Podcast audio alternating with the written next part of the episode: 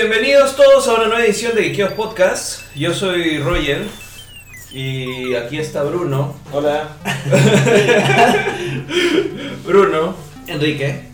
Y el día de hoy tenemos un invitado desde una tierra muy muy lejana, que es Luis Enrique Mendoza. Hola Luis Enrique, bienvenido. Hola Roger, gracias por permitirme estar aquí. No, gracias por acompañarnos. Luis Enrique viene, bueno, cuéntanos de dónde vienes, Luis Enrique. Vengo de- desde cercado de Lima. No, este, yo participo en el podcast de Hablemos con Spoilers. Eh, ya llevamos un tiempo ahí, ya más de un año.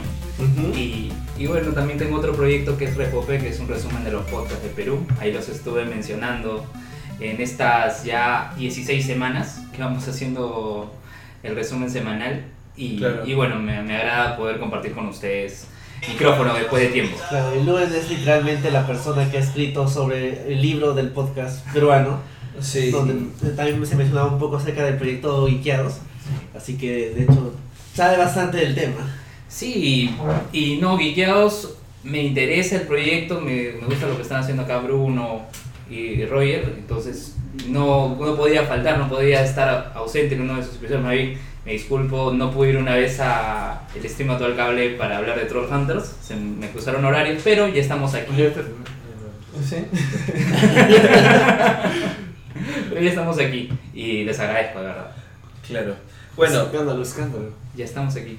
Sí, sa- saludemos a algunas personas que ya están acá conectados. Luis Javier. Luis Javier, hola de nuevo. Hola de nuevo, Luis Javier. Hola tres veces. Después de tiempo que creo que no, no conversábamos directamente contigo.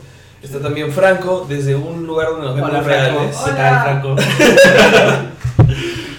Y, este, y bueno, eh, después de estas pequeñas presentaciones, antes de comenzar con el tema de hoy, ustedes tres que están aquí escuchándonos o viéndonos en vivo, recuerden que si quieren ayudarnos pueden compartir este video para que llegue un poco más de gente. El podcast de hoy día va a ser muy interesante porque vamos a hablar de probablemente dos de las películas de Marvel que más nos gustan. Al menos, sí.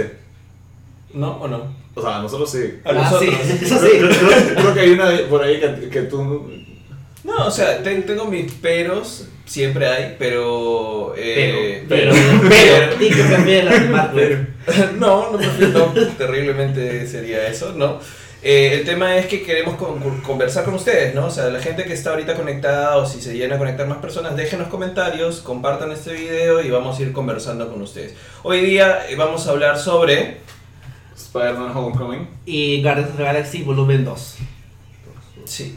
Y creo que podemos comenzar antes de empezar ¿Noticias a... de la semana? Exacto, Sí, porque hay había de noticias. varias noticias que ustedes querían comentar. Sí. Eh, Bueno, o sea, son dos noticias de DC básicamente, de acerca de sus proyectos. Tienen un montón de proyectos ahí. ah, hay uno que está pajazo, en verdad. Sí, Bueno. claro.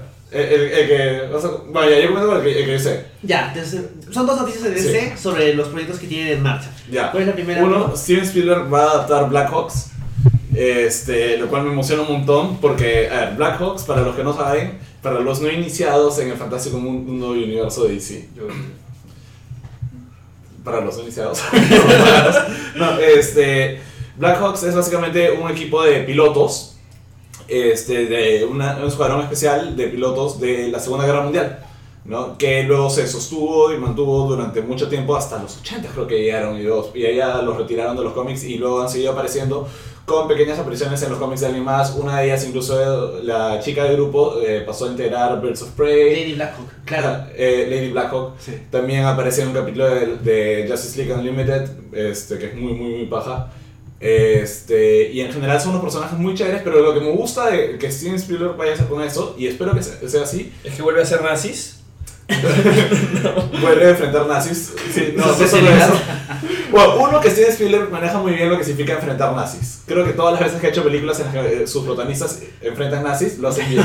No le dio mejor, no le dio tan bien con la Guerra Fría. La lista de Schindler, Eh, este, Indiana Jones. Indiana Jones y. ¿Cómo se llama? Munich. Ah, Sí, no, Munich no. eh, Bueno, ese, es ese es terrorismo. Ah, este, bueno, también tenía que ver contra el pueblo judío. Ok, bueno, pero en general.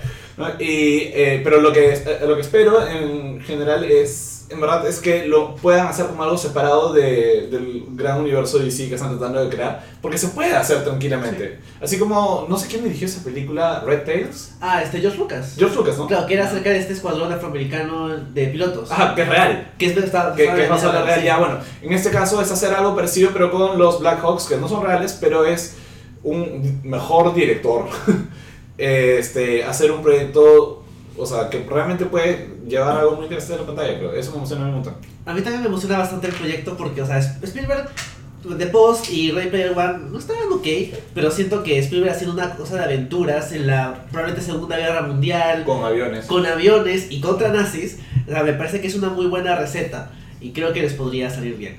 Y el otro proyecto que queríamos comentar es acerca de la película de Birds of Prey, que Ya. ahora es... ¿Ya no va a ser Batgirl? O sea, se supone que hay una película de Batgirl que tiene una guionista ya asignada. Ya. Va a ser Joss Whedon, Joss Whedon ¿Es la salió- chica que, que, que pidió el proyecto por Twitter? No, no, no. Es una guionista, este. ¿Cómo se llama? Cristina Henderson, creo algo así. Que está escribiendo la película. Y aparte va a haber una. Hay muchos. Pero ya no la va a hacer Joss Whedon. No, ya no. Él ya no. O sea, ella solo está como guionista. Creo que director todavía no tiene. Y hay un proyecto de hacer una película de Burst of Prey. Que ahora aparentemente también es una película con Harley Quinn. Es una de las películas que está produciendo Margot Robbie. Y han elegido como directora a Katy Young. Que es una directora relativamente novata. Creo que solo ha dirigido una película independiente o un corto. O sea, algo bastante chico. Pero a ella, digamos que le están dando la, la chance de dirigir un proyecto bastante interesante. Como es Burst of Prey que entiendo que va a ser un poquito más cercano a Harley Quinn que el cómic clásico que es más Batgirl, Oracle y Huntress y, y Black Canary. Pero bueno, ya veremos al final qué van a utilizar. Pero me gusta la idea de que DC se está arriesgando en contratar a alguien que no tiene. o sea, por ejemplo, la excusa que ponía Kathleen Kennedy para no contratar a alguien que no sea un hombre blanco para Star Wars era que no encontraban a nadie con la experiencia que necesitaban. Y en este caso acá DC es como que no, o sea, Margot Robbie elige a esta chica y, y esta, esta persona va a ser la que dirige el proyecto. Y es mejor darle la chance, ¿no? Sí, son unos millones más, unos millones menos. Pueden No, total. O sea, peor que o sea, Suicide Squad no hace. Sí. Y, ahora, eh, y hay otra cosa, no sé si ustedes vieron la serie de Birds of Prey. Un poquito, Ah, muy poco. sí. Yo leí casi completa, creo. Y espero que esta serie no puede ser. Exacto. sí. Este, solamente un pequeño paréntesis. César Mora acá nos, con- nos comenta que Red, Red Tails no la dirigió George Lucas, sino que él iba a dirigir, pero al final terminó Ah. produciendo y la dirigió Anthony Hemingway. Ah, gracias César por el dato. Gracias, César. Sí. Bueno, este, ¿alguna otra novedad, noticia, algo interesante que quieran comentar? Um, O sea, de lo que ustedes han comentado en realidad solo me, me emociona poder conocer algo más del universo DC porque de hecho los Blackhawks yo no los conozco más allá de lo que tú Bruno me has contado de alguna injerencia hacia otro grupo Sí. Y creo que Steven Spielberg sí puede hacer un blockbuster chévere y puede entrar al universo de superhéroes haciendo algo, ah, espero que no esté forzadamente conectado con todo, como dices, sino que pueda hacer una historia chévere. ¿no? Es que, ¿sabes qué?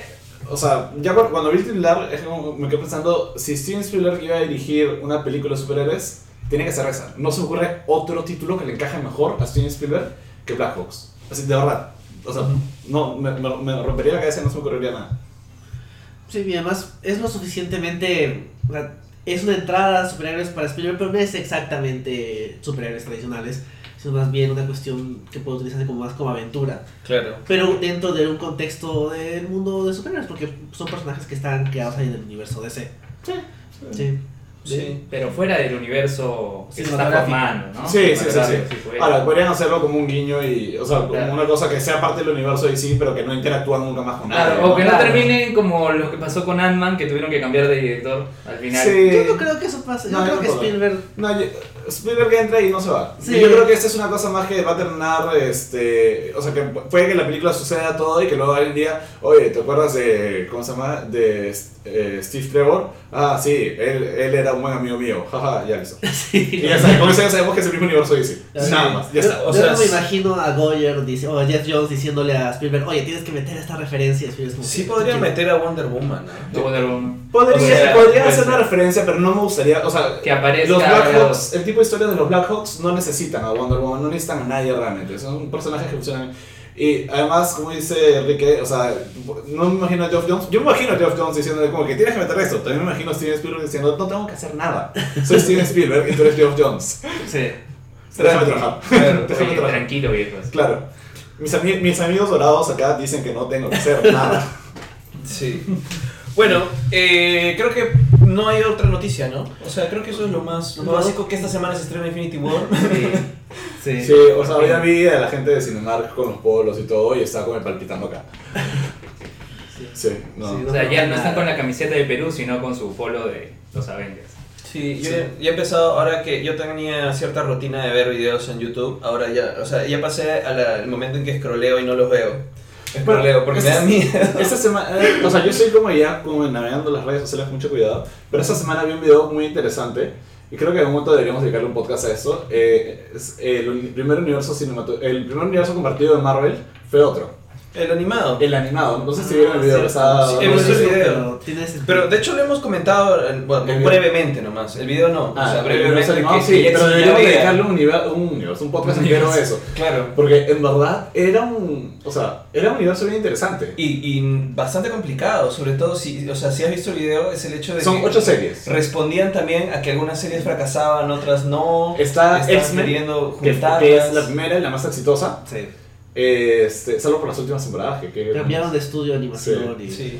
Este, y no sé si alguien vio el piloto original Pride of the X-Men. Ah, que también es bastante decente. Era, era muy malo. Yo Sí. lo vi. Wolverine australiano. Ah, bueno, Ahora ese aspecto sí, o sea, la animación era Irónicamente, Jackman es australiano, pero bueno. Está, eh, era X-Men, después Los Cuatro Fantásticos y... y ¿Cómo se llama? Iron Man. Yo me acuerdo de haberlas visto. Sí, yo también. Después vino Silver Surfer, que Que esa vino era- y se fue a su mayor gloria. Esa me gustó. Era Bueno, bien... Bueno, Sí, pero no, no, no terminó de llamar mucha atención. no, era mucho Después vino Hulk, que es buena. Después vino Spider-Man. Sí. Después vino Spider-Man Unlimited. Sí. Que a mí, me, tengo que decirlo, yo eh, vi varios de los capítulos y a mí me divertía bastante. ¿eh? Yo he visto todos. Tú sí, pero porque tú estás enfermo. y este. Son solo 13 capítulos. Sí, por eso. Es una temporada chiquita. ¿Y cómo se llama esta serie que hubo después? Eh, la de Avengers. Ah, hubo eh, de- United Without. No, no me acuerdo. Donde el líder era este, Ant-Man. Ant-Man. Este, el Ant-Man. Ping, sí. Y Ah. salía Tigra y en el primer episodio moría Wonderman, creo. Sí, que era en el futuro además. No tenían armaduras. Sí, ya, ya usaban de la tecnología 3D. Sí. Ah, eso no lo acuerdo. Sí. Bueno, eh, esto vino en base a decir que estamos emocionados por Infinity War. Ya lo vamos a ver el miércoles. El lunes tú no lo vas a poder ver. El viernes, El viernes viernes. No te vamos a spoilear, no te preocupes. No, los no, no. tomatodos Infinity War, eh, bueno, tu podcast se llama Hablemos con Spoilers. yo no tengo ningún problema en los spoilers. O sea, al contrario, más bien, si no me spoilean, mm, mal. Pero si me spoilean también. Sí, Luis Javier dice que los tomatodos se ven feos, sobre todo en comparación de los que hemos visto que tienen Cineplex en México, ¿no? Los que tienen la forma del, del, El guantelete, y se abre por arriba, y se abre por abajo. Y Oh, es, ¿cómo que y, se abre? o sea, es tanto tomatodos como para canchita. Abres el guantelete grandote, comes la canchita ahí. Ah. Y aquí no hay. Y acá te prohíben entrar con tu, con tu caja china. Sí. Tienes que mostrar tus, registro sanitario y todo eso. Sí. Tu carne. Pero estamos emocionados. Aprovechamos para contarles que en la edición número 42 de, Kios Podcast, Sí. que va a ser el 12 de mayo, sábado, vamos a hacer una edición del podcast en, en vivo con público. ¡Yay! Ustedes son el público. ¿Yo sabía Sí. eso? ¿Ah? ¿Yo sabía eso? Claro que sí. Bueno, si no lo sabes, ahora lo sabes. Ahora lo sé. Sí, eh, vamos a irles contando más información durante la semana, vamos a ir promocionando el evento, pero si quieren acompañarnos, la idea es poder comentar Infinity War juntos, o sea, que podamos eh, juntar un montón de gente que la haya visto con nosotros, hablar con spoilers Claro, hablemos con spoilers, claro. y hacer esa edición en, en vivo todos, todos juntos, ¿no? Así que nada, estén atentos a Básicamente un panel. A la falta de Comic Con es como que ñoños con. Sí. ñoños. ñoños con nosotros. Sí, oh. Bueno, eh, empecemos a hablar de las películas. Hoy día hemos venido para hablar de Guardianes, eh, Guardianes de la Galaxia Volumen 2 y Spider-Man Homecoming. Así que podemos comenzar con Guardianes de la Galaxia ¿Qué, Volumen qué le pasó al Bramantis? 2. Ah, es que se compra en partes. Es una triste historia. Sí. Hola Cristianato, que se acaba de comentar. Hola Cristian, has llegado justo a tiempo para hablar sobre Guardianes de la Galaxia Volumen 2. Bueno, vayan dejando sus preguntas.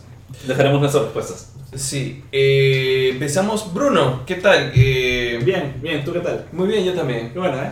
Vamos a hacer un pequeño resumen de dónde nos quedamos con Guardianes de repente. Ah, ya.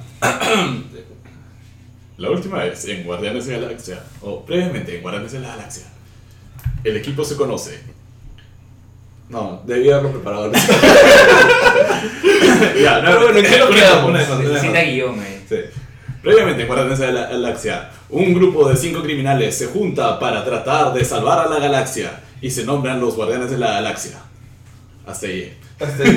Bueno, no. Bueno, Ronan los nombra Guardianes de la Galaxia. No, no, no. No, ellos sí. No, Sí. Ronan Ah, le sí, dice, Ronan, Ronan lo- sí, le sí. dice que se creen los Guardianes de la Galaxia. Tú lo dijiste, Patoche, somos los Guardianes de la Galaxia. Bueno, a ver, este, nada, básicamente Guardianes de la Galaxia, ya, o sea, ya hemos hablado de esa película, es sobre este grupo de cinco no amigos que se vuelven amigos a- en base a, base a circunstancias bastante Sobre particulares. familia. Sobre una familia. Pero básicamente termina la película en que eh, Star-Lord, Chris Pratt, eh, Gamora, eh, Zoe Saldana, Groot, Vin Diesel, es Rocket Raccoon, Bradley Cooper, que nadie se acuerda de eso, Nadie se acuerda, o sea, no se siente que y Drax, Dave Bautista, el luchador más agradecido por el rol que tiene. Se juntan para, eh, o sea, terminan juntos para hacer este, este equipo después de evitar que Ronan, eh, el acusador, que es básicamente un miembro de la especie de los Kree, que son unos extraterrestres, que en verdad han figurado bastante en el MCU. Sí. O sea, después de Thanos son la segunda amenaza más importante. Y, y siguen, o sea, salen en Age of Shield, salen, van a salir en Captain Marvel. Claro. Siguen siendo una. Creo que Cap- Captain Marvel finalmente va a echar más luz sobre qué demonios son los Kree, porque en verdad, bueno, ahorita vamos a llegar a eso. ¿no? Pero bueno, Ronan el acusador, que es básicamente un- una especie de guerrillero Kree, un máximo en la película. Le- Claro, le- lo califican como un extremista. Es un extremista, es un, celote. es un fanático, exacto, es un fanático religioso Kree que cree que los Kree tienen que purificar el universo, que es parte de la premisa de los Kree en general. Eh, quiere destruir, quiere apoderarse de, de la orbe de, de poder, que es, eh, voy a decir la orbe, no me acuerdo qué nombre El, tenía. el orbe, sí. El el orbe, sí, el orbe, sí. nada más. que era la piedra de. que es la gema de, de poder dentro de las piedras del infinito. Eh, y quiere utilizarla para destruir este planeta donde está el Nova Corps. Sí, ¿no? Sandor. Sandor. Sí, Entre otras cosas, quiere destruir básicamente como que toda la galaxia, pero empezar uno por uno, ¿no? claro. Y, le- Este, y quiere, o sea, no le quiere entregar la gema a Thanos. y no le quiere entregar la gema a Thanos, ¿no? O sea, Thanos eh, le ha dicho ya, consígueme la gema, la puedes usar para lo tuyo, pero después me la das, Sí. ¿no? Pero él como que se rehúsa, él es como que no, lo voy a hacer para lo que yo quiero. ¿no? Sí. Este, y bueno, los guardianes logran detenerlo gracias a un, de- a un detalle que es importante. A que cuando Peter finalmente, haga, después de distraerlo con el duelo de baile y atrapa la gema del infinito en el aire, eh, es capaz de aguantar el poder de la gema y devolvérselo wow, con ayuda de los otros tres guardianes que seguían porque digamos preso un punto eh, Groot ya está muerto. Eh, que murió, por cierto. sí. Murió. murió. eh, logra redirigirle toda la energía de la orbe a, a Ronan y así destruirlo y salvar el día. Pero eh, el misterio final de la película que queda es cómo pudo Peter agua- ah, o sea, soportar, Controlar, soportar, soportar, resistir toda la energía y no desenterarse de él porque eso ya lo habíamos visto antes de la película, ¿no? Claro, Y- una de las asistentes de, Del Del coleccionista. Benicio del Toro. De- sí, de Benicio del Toro. Quien hemos concluido es Benicio del Toro, ¿no? es el Benicio del Toro. Es Benicio del Toro. Este, y mientras tanto, eh, durante la película también se menciona un momento, y eso también lo mencionan al final de la película, nos dejan esta pequeña pista, es, ¿sabes qué, Peter? No eres completamente humano. Eres mitad humano, mitad algo extraño, algo que no Sí. podemos identificar. Eso se lo dicen los Nova Corps. Los Peter, no, ok, él no le hace mucho caso al tema, hashtag YOLO, y se va. Este, y de ahí, y eso nos deja, eh, y bueno, y nos dejan dos, dos, eh, dos enlaces importantes para Guardianes de la Galaxia 3. Eh, dos, tío. Ese es uno, el que Peter no es completamente humano y sea lo que sea, él le da como que una resistencia un poco sobrenatural, un poco más allá de, de lo que un humano normal o un ser, en general un ser normal podría. Y nos deja un segundo gancho. Groot está... Groot no, o sea, murió, pero hay un mini Groot que en ese momento no queda muy claro si es el mismo o no y después ya se resuelve. Y una tercera cosa quizá importante es que Yondu no se queda con la gema, ¿no? Peter lo engaña, Yondu no se queda con la gema. Le da un troll.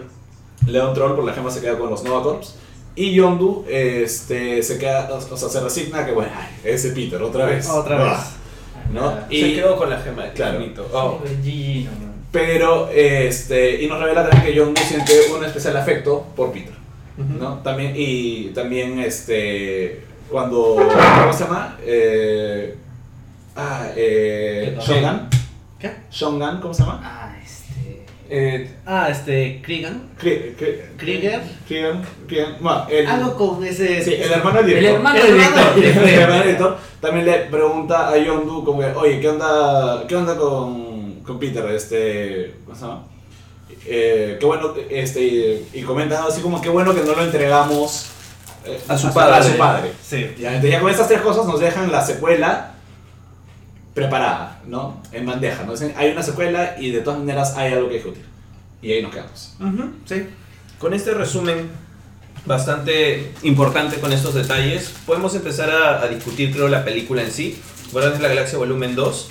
Hagamos una pequeña, cada uno un pequeño comentario así en general, y en base a eso empezamos a desglosarlo de repente por, por tramas, porque hay tramas específicas en la película. Sí. O sea, la de Ego, Claro. la, de, la, de, la de Rocket y, y, y que Yondu. después se unen, y la de Gamora y Nebula, que vendría a ser otra. Sí. Y podemos irlas Es conectando. Ego y Peter, Ajá. Rocket y Yondu, Gamora y Nebula. Sí, esas Ya. tres historias. Sí. Este, ¿Querías leer algo? Sí, ¿cierto? podemos contestar brevemente los Ajá. comentarios que vemos. Este, está Christian Hato y ustedes creen que Thanos no atacó antes porque la Tierra estaba protegida por Ancestral Ego y Odín.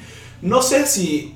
O sea, es una teoría de los fans. Sí. No me parece una mala teoría. No sé si, si Thanos lo estaba tomando como algo consciente o no, pero creo que es simplemente una forma en que...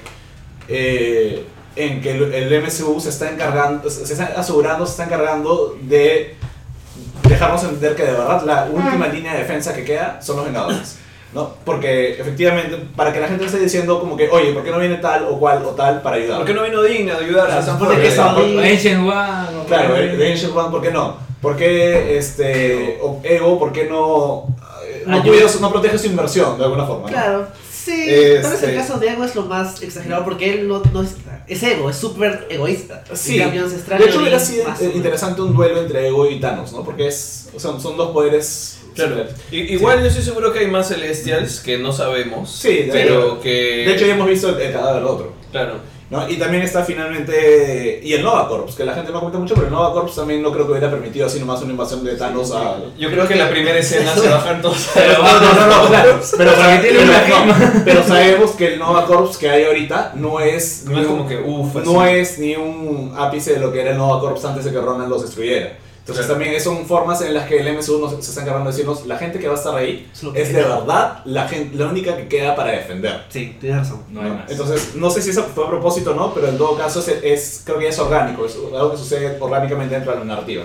Si ellos están terminando siendo las personas más poderosas de sus respectivas áreas, finalmente son ellos quienes tienen que defender. Claro. Y eh, lo que dice César, en realidad Thanos envía a Ronan a recuperar el orbe, bueno, eso ya lo hemos... Sí. Hay que, hay que discutir entonces desde la, la película. O sea, De Guardianes dos. Volumen 2. ¿Qué tal Sí. Volumen 2? Sus impresiones generales. ¿Les gustó no les gustó? ¿La amaron, la despreciaron, lo que sea? No sé. Bueno, creo que eh, empezando con los Guardianes, para Guardianes 2 ya, ya le hemos dedicado un podcast en el que hemos discutido bastante. Pueden buscarlo. Sí, pueden buscarlo. Es buen momento de hacerles recordar de que todos los podcasts de Geekeados Podcast están en iTunes como Geekeados Podcast y en el canal de SoundCloud de Geekeados. Así que si quieren escuchar una discusión completa de hora y algo de la película, pueden encontrarlo ahí. Pero- Cherry. Sí, tenemos que hacerlo.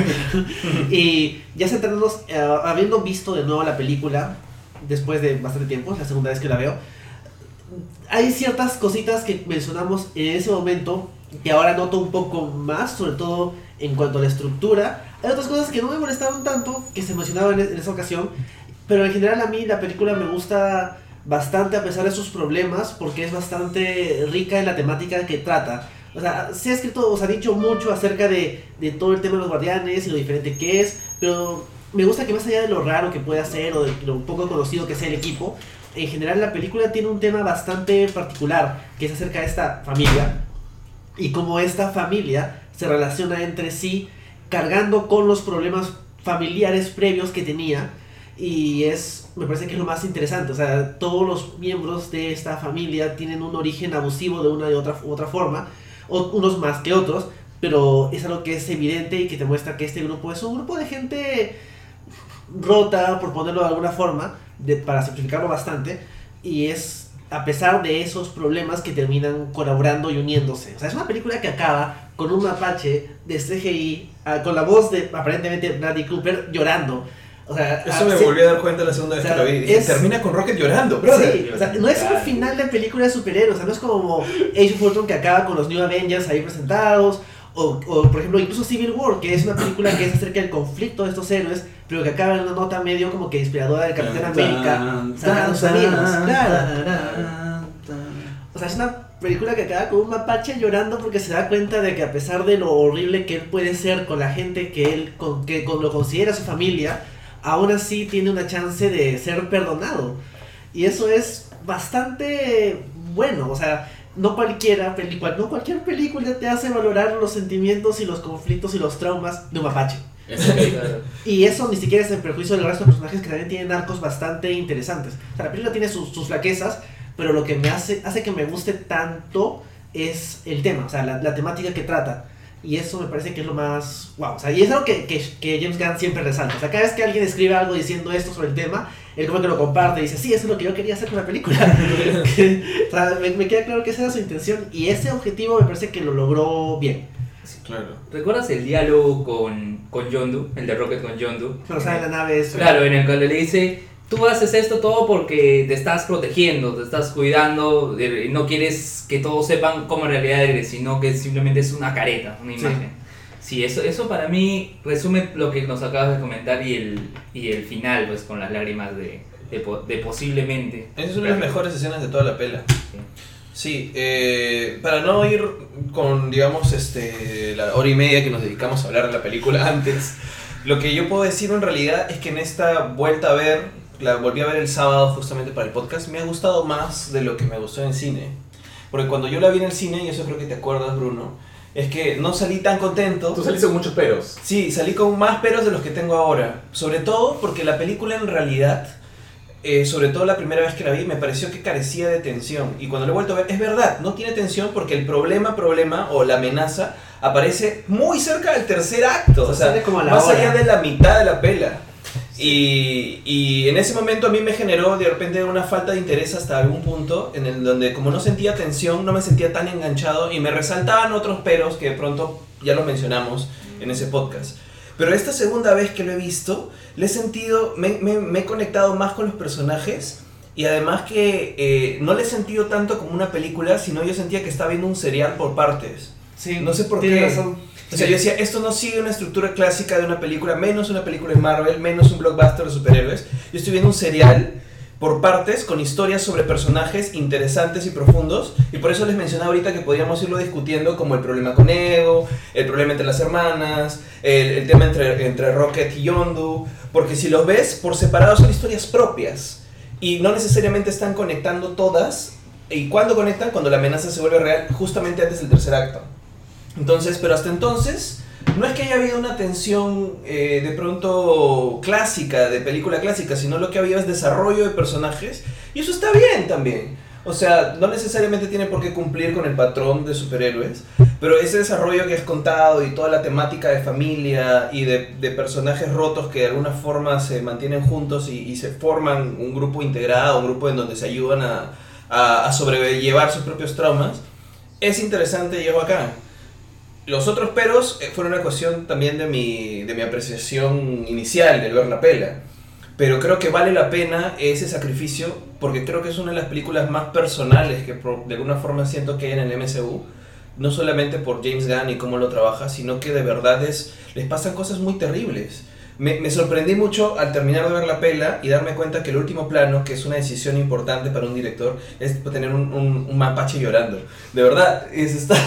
imagínate el momento en el cual James Gunn puede escoger cualquier cosa. Podría haber terminado con las luces, con Star-Lord, podría haber terminado con el grupo juntos, podría haber terminado con planos de atrás como Star Wars en el Imperio Contraataca, donde ves a todos los grupos, eh, los, los- los sobrevivientes y las naves yéndose y ellos recortados contra la ventana. Pero no, escogió hacer un close-up de los ojos de Rocket llorando. y es porque creo que al final es quien aprende más de, de casi todos los personajes, ¿no? Y luego seis escenas post créditos. Sí, Y luego- sí, claro. Es verdad. Pero bueno, esa es mi apreciación ahora nueva de rever la película, ¿no? Sí. Yo creo que estoy de acuerdo con lo que han dicho, ¿no? O sea, a mí las cosas que más... O sea, a mí, yo cuando vi la película, una, una cosa para mí importante en esas películas es divertirme bastante. O sea, lo primero que yo espero de las películas de Marvel, específicamente, es más allá de todo lo que voy a. de todo el análisis que pueda hacer después, del, del contexto, del subtexto, el, eh, del discurso, de el análisis actoral, técnico, etc. Lo primero que espero es simplemente, sin mucho análisis, sin mucho pensarla, realmente pasarla bien, divertirme. O sea, eh, que cumpla conmigo su función escapista. ¿no? Y para mí esta película lo cumplió demasiado bien, salí riéndome, o sea, me reí demasiado durante la película. O sea, de verdad, de verdad, de verdad, es- es- para mí ese fue el primer gran punto que leí. Me reí bastante durante la película. Y el reírme bastante durante la película, en verdad, a mí, para mí en ningún momento fue algo negativo. Sé que un montón de gente dijo, no, ya le entré mucho chango. Para mí, no. Para mí fue como que bravazo, la pasé bien. Entonces, gracias por eso. Lo segundo para mí fue que, o sea, sí me, me enterneció bastante. Había una historia emocional en el fondo, ¿no? Este, como han mencionado, es una historia bastante familiar, pero también hay un tema ahí de, de abusos que han sufrido. O sea, Rocket, todavía no sabemos exactamente qué le pasó, y es interesante. Y la verdad nunca me ha dado la chamba de investigar mucho el trasfondo de Rocket, ¿no? Entonces realmente creo que voy a confiar en que las películas me cuenten la historia de Rocket. No he leído los cómics sobre de dónde surge Rocket, nada. O sea, algo por ahí leí una vez, pero tan vago que realmente ni me acuerdo. Pero esa idea de que Rocket habría... Este, esa, esa idea, o sea, basada en el plano en la primera película en que vemos como que su espalda llena de las Cosas. cositas estas, topeadas, cicatrices. cicatrices, que en verdad su cuerpo bajo todo su armadura no es tan grande, es, es relativamente chico su cuerpo. Ujú. ¿no? Este, que es mucho más frágil de lo que parece, eh, o que al menos pa- aparenta ser muy frágil, ¿no? y que por eso pone una armadura tan dura, de lo que Rocket en la primera película era casi casi una broma andante. O sea, era un buen personaje, pero su rol era hacer una broma. En esta película es como que no, no es quizá quien menos, o sea, me hace reír porque él, sí es un personaje gracioso, este, pero, me hace, pero también es el es el que más me hace doler, el que más me, o sea, digamos, él es el que causa muchos de los problemas porque es el personaje que está dolido, el que sufre, es este personaje, o sea, cumple este rol de ser el disruptor de alguna forma, ¿no? Está roto, o sea, cuando, cuando ves una película y te empiezas a identificar con un, con Sí, un, un mapache con un que- mapache que habla, tú tienes que decir, O brother, sea, ¿qué? hay esta secuencia cuando están tratando de saltar los, cuando están tratando de saltar los, el campo de asteroides acuáticos, Ajá. Ajá. ¿no? Y, y Rocket y Peter empiezan a pelearse por el control de la nave. Eh, o sea, ver a Rocket tratando de recuperar el control de la nave y, empezar a mentarse la madre con Peter y luego caen en el planeta y se siguen mentando la madre y todo. Como que veía a Rocket y, quería decirle como, ya basta, por favor. O sea, pero no porque estuviera mal escrita la escena, nada de eso. Quería decirle como que, basta, ¿qué te pasa? O sea, ¿qué tienes? Reacciona.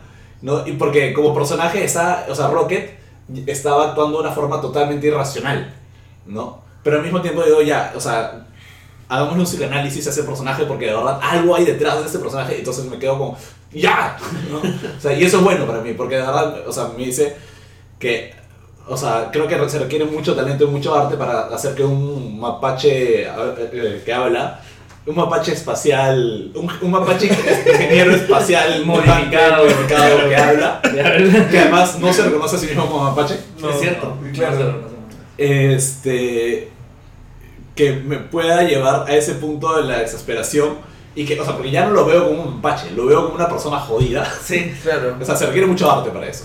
Sí, y no solamente eso, sino que esa sensación la tienes porque quieres que se lleven bien los personajes. Sí, claro. O sea, eh, eh, logra armar. familia. James Gunn logra armarte este grupo tan disfuncional y a la vez funcional juntos, porque son como una familia real, se pelean pero trabajan juntos y lo hacen bien. La primera escena de la película, cuando abren y los ves chambeando juntos, te das cuenta de que va más allá de, de la lógica de equipo para matar al monstruo, sino que se conocen. Rocket sabe que, a- que a Peter le gusta la, la música. música. está tratando de armar la música para él. Sí. Este, entre ellos, Sabe además que, que no pueden dejar a, a Groot solo mucho rato. todos cuidan a Groot. Sí. Groot es un bebé. Sí. Es un bebé. Este, después Gamora y. O sea, el tema de. de ah, bueno, y Rocket robando la- las baterías también es como Rocket, no es Rocket, man. Drax, que todo le importa un carajo. Drax es el gran bro de la fraternidad, con un buen corazón, pero que es bruto. Sí, y, Es- y- y ya, se olvidó, ya se olvidó de Thanos, ya. Sí. ¿Se acuerdan que la 1 Se llamaría Brett. Sí, o Duncan, cosa así. Es como, no sé, Sí.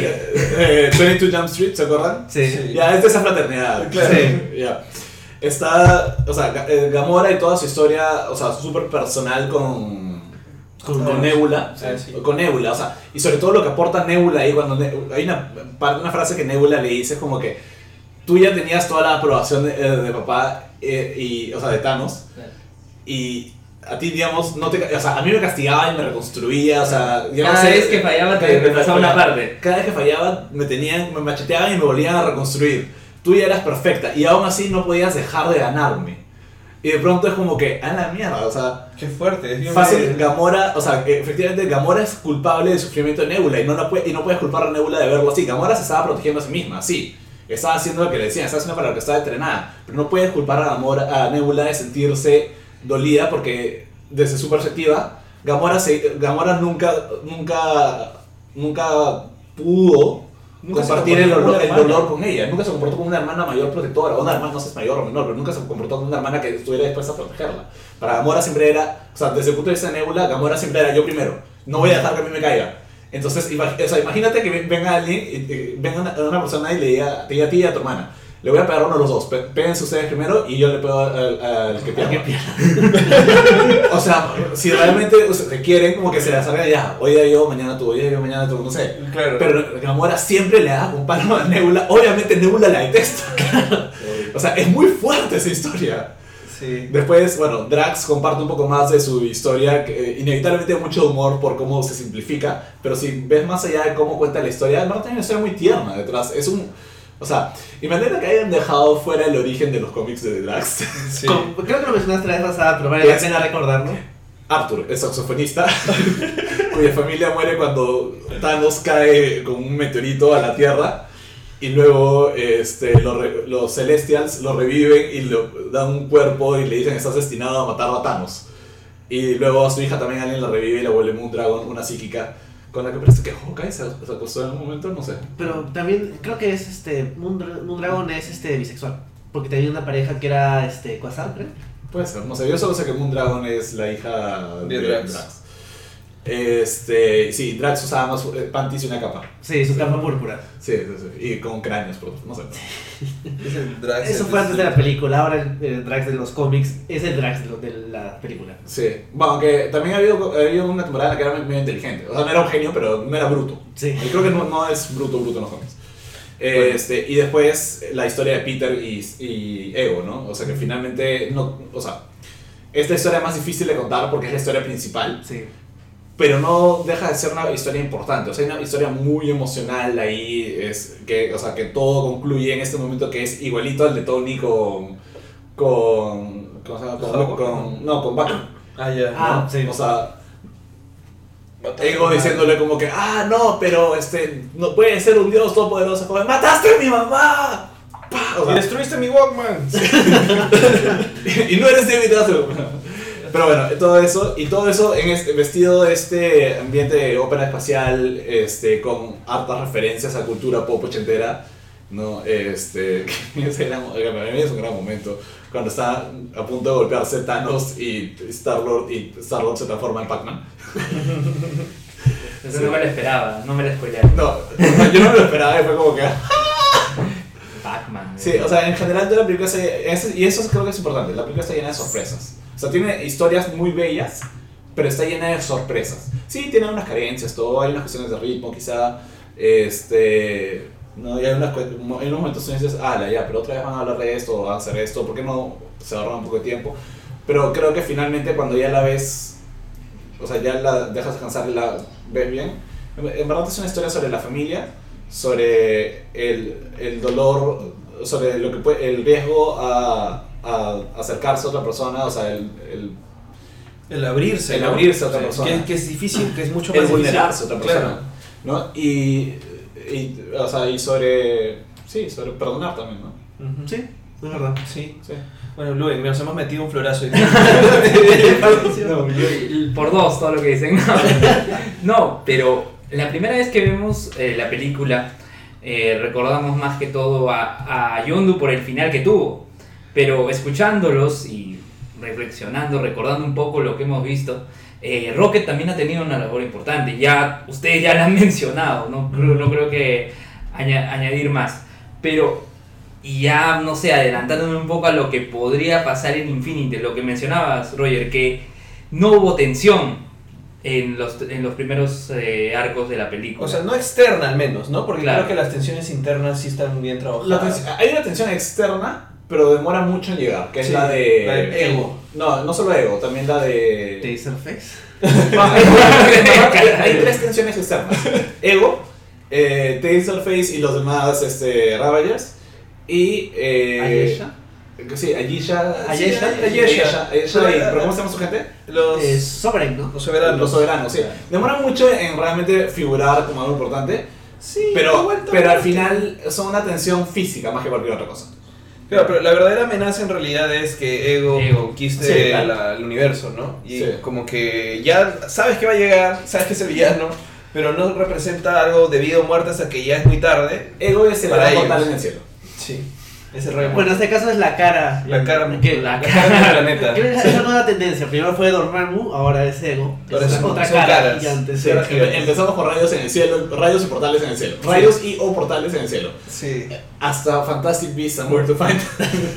no lo he visto todavía. Suicide Squad tiene un portal en el cielo. Por eso, Sí. sí. Avengers 1 tiene un A mí eso no tiene Bueno, pero, pero tú qué decías? Claro, hablaba del respecto a la tensión. Ya. Ahora, estos personajes los vamos a ver interactuando con los Avengers en Infinity War. Y que nosotros sabemos que evidentemente va a tener mucha tensión. Bueno, ¿Cómo, sí. ¿cómo, los ver, ¿Cómo crees, Roger, que los vamos a ver ahí inter- interactuando ellos en una película en donde habrá mucha tensión? Yo creo que en realidad sobre, o sea, adelantándonos un poquito, ¿no? Para, Sí. eh, como han pasado varios años, entre eh, Volumen 2 y Infinity War han pasado, ha pasado tiempo, en teoría. Sí. Sí, Pero no me sí. acuerdo cuántos años exactamente. Ha pasado un poco porque Guardianes 1, ha- de Guardianes 1 a Guardianes 2 han pasado unos meses nada más. Nada más. Son como 4 meses, 6 A lo meses. que le demora a Groot crecer hasta Crecer. Hasta ser un niñito, sí. Claro, porque Pero entonces ahora es un Groot adolescente. Sí. Es cierto, sí. Entonces Groot adolescente tiene que haber pasado, o sea, al menos unos 2 años, 3 años, máximo 3. Yo creo que unos años, o sea, no creo que la velocidad de, de crecimiento de los de, de Groot no debe ser igual a la humana, puede Sí, ser más rápida. por eso unos 2 o 3 años, pero y eh, tomando eso, uno eso en cuenta, dos, eh, el tema de...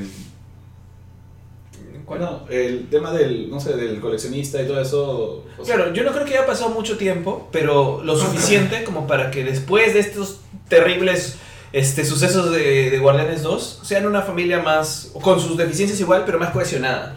Entonces yo creo que mi expectativa para Infinity War es que sí, ellos se organicen de forma de que se dividan en grupos y sus misiones, como parece ser Como que que tráiler. pareciera de los trailers.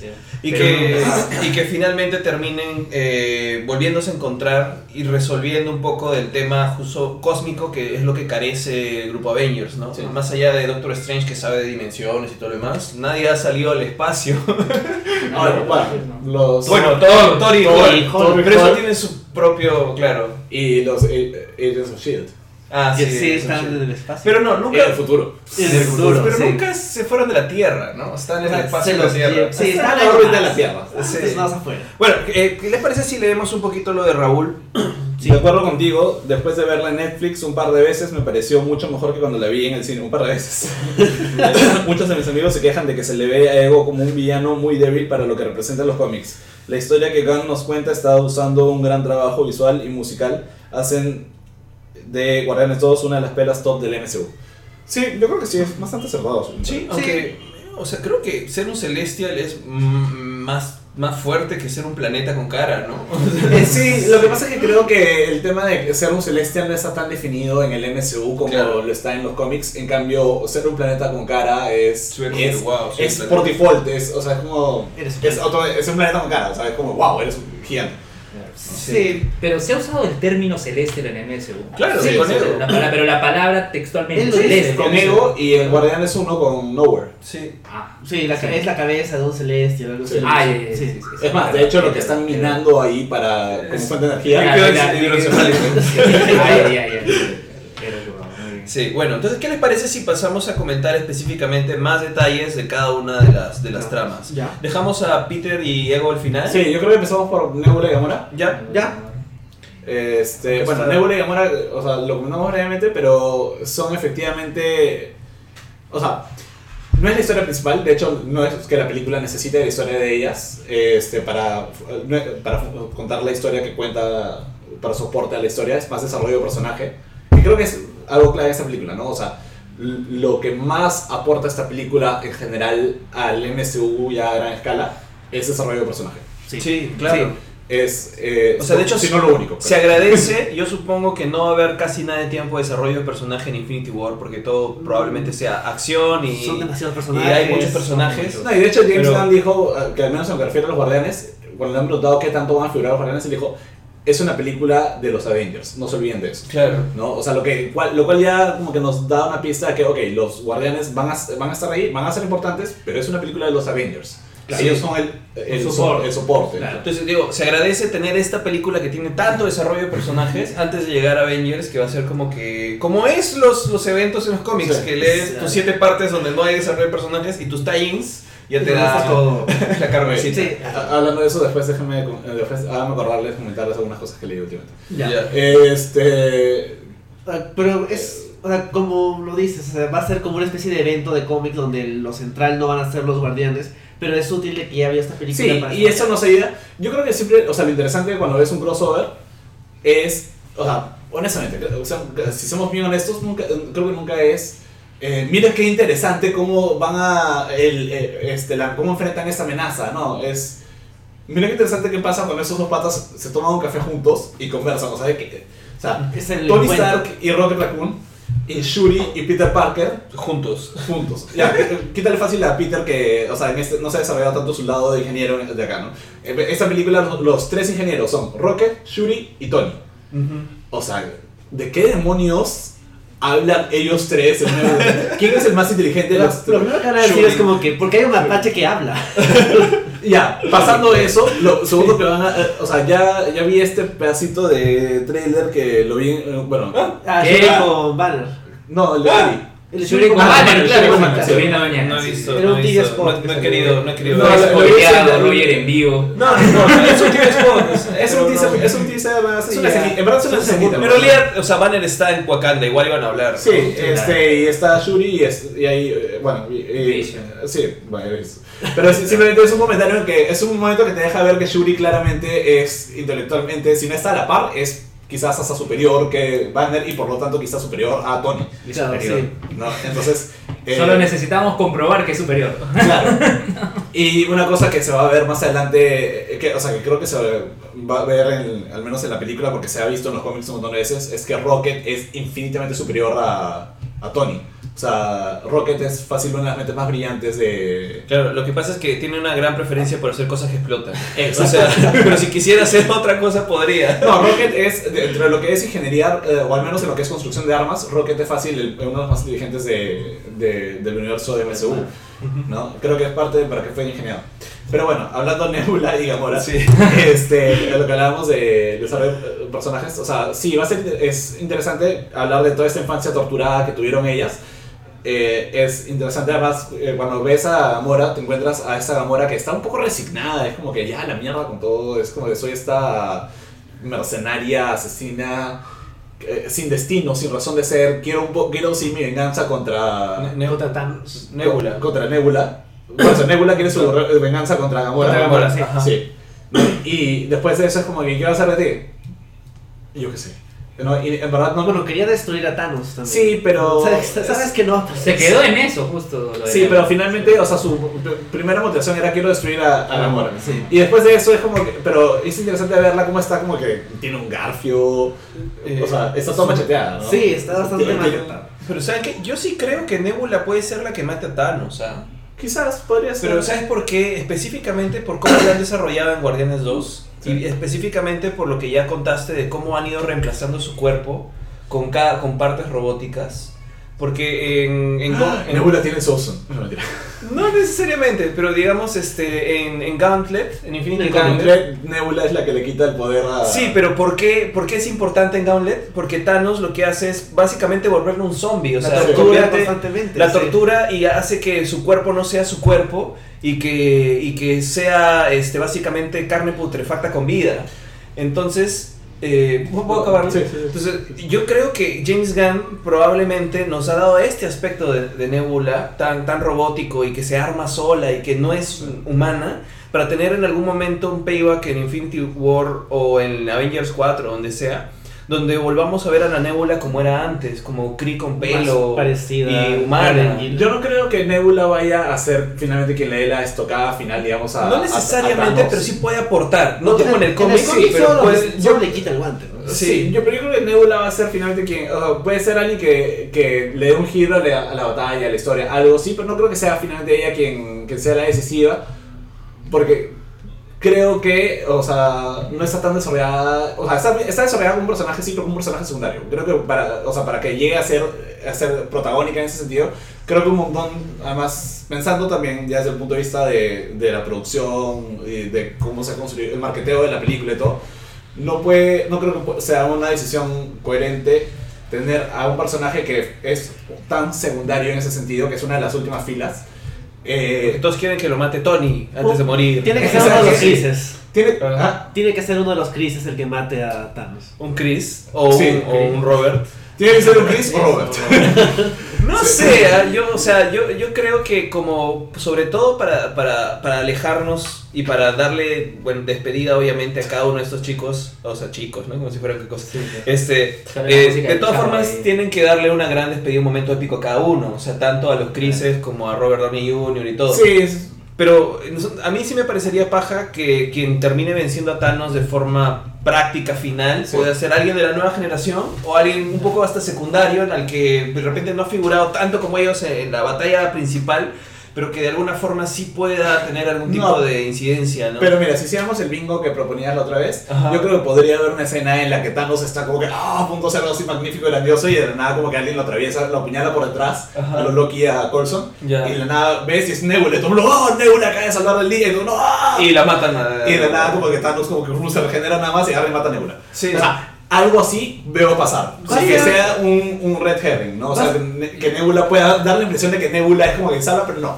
O sea, yo creo que Nebula tiene un rol más de más de apoyo, más de, teaser, eh, más de teasing, más de, o sea, algo más visceral que te genera una emoción gutural en el momento, pero no creo que Nebula sea quien, quien gane el día. A, a mí me gustaría, pero siguiendo con la lógica en realidad, hay- tiene que haber un payback. O sea... Sí, sí, de todas maneras algún palazo le va a meter en la cara. Claro, pero digo, hay, hay gente que, le- que, o sea, tanto Nebula como Drax, como Gamora, se la deben a Thanos, o sea, están ahí que quieren matar a Thanos. Ponte, Gamora creo que podría. Sí, yo creo que tendría más sentido que sea un Gamora, porque es uno de sus después, claro, protagonistas. Después de matar a, a su hermana. Claro. Eso podría ser una. eh, Claro. Nebula es la Krillin de Gamora. ¿Podemos citar esto en algún lado? Nebula ponerlo es, en el- Nebula es la Krillin de Gamora. Esa es- la cita para el. para el- Hay que ponerlo en el post del podcast. Sí, Nebula es la. Krillin de Gamora. Este, ya, sí, entonces, pero bueno, este es el tema de la relación de ellas dos. Eh, a una- antes de pasar la relación a, De- a de, Rocket y Yondu, creo que leo un par de comentarios. Sí, Eh, tiene un retcon, dice Gonzalo Torres. En la 1 no mencionan nada de esa relación padre-hijo. No, sí mencionan que Yondu. lo quería comer. O, o sea, claro, Yondu jode a, a Star-Lord con que, ah, te íbamos a comer, jaja, o Star-Lord menciona algo de eso. Pero sí, Yondu menciona, le, le dice a. Krillin, Krillin, A su, a su segundo mando, Kraglin, Kraglin. Le dice a Kraglin, qué bueno que no se lo entregamos. Ah, no, Kraglin le dice a Yondu, qué bueno que no se lo entregamos a su papá. Sí. ¿No? Y Yondu como que sí. Claro, ¿no? y- Entonces ya te dejan esa pista, pero no... Sabes que tiene un, un- algo. Es Sí suave con él. O sea, le ve, ve lo del troll y no se enoja. Es como que Además, ja, ja, ja. Los lo ayuda, no lo mata cuando la gente se está motinando para que los maten Sí, y lo exacto. perdona. O sea, sí está desarrollado. Per, per palabras de Gunn, eh, él ya sabía desde el inicio, desde la primera de Guardianes, él ya, sab- él ya sabía la historia completa de, de Star-Lord, o sea, del origen. Y esto claramente es parte de su origen, ¿no? Entonces creo que esto no es algo... Además, Yondu es un personaje importante en la historia de los Guardianes, porque Yondu era parte del, del equipo original de Guardianes, entonces no creo que esto fuese algo que, que James Gunn se haya inventado en la segunda, ¿no? Sí. Eh, esta, esa lista para matar a Thanos es bastante, está bastante larga. ¿eh? Claro, justo lo que decíamos, Claro, pero cosa. Gamora. Pero otra cosa. ¿Thanos será vencido ahora o en Avengers 4? No, en la En 4. 4, pues. En la 4, o sea, no- ahora de ¿Sabes? repente consigue las gemas y se quita. Thanos es el Steppenwolf de la... este, y Gonzalo también dice, ¿se imaginan que maten a Thanos sin que se sepa quién fue el asesino y Avengers 4 sea tipo Clue, quién mató a Thanos? ¿Quién mató? Pago por eso mañana. La Y Teo Belton se ha conectado. Hola Teo. Hola, Teo. Vamos entonces, Hola, Enrique, cuéntanos eh, de, De- Rocket y Yondu. Bueno, la película como que te, te obliga a que interactúen Rocket y Yondu, que era algo que no habían hecho mucho en la primera. Pero Apenas. sí, apenas habían interactuado. Y, pero acá funciona bastante bien porque o sea, los dos son tipos que hacen esta pose hiper masculina del no me importa nada, o soy el tipo rudo, o me creo lo máximo y alejo todo el mundo. En el caso de Rocket es básicamente siendo pesado e insoportable, como mencionabas hace un rato, Bruno. Hace un montón de cosas que es como que, ¿por qué estás haciendo esto?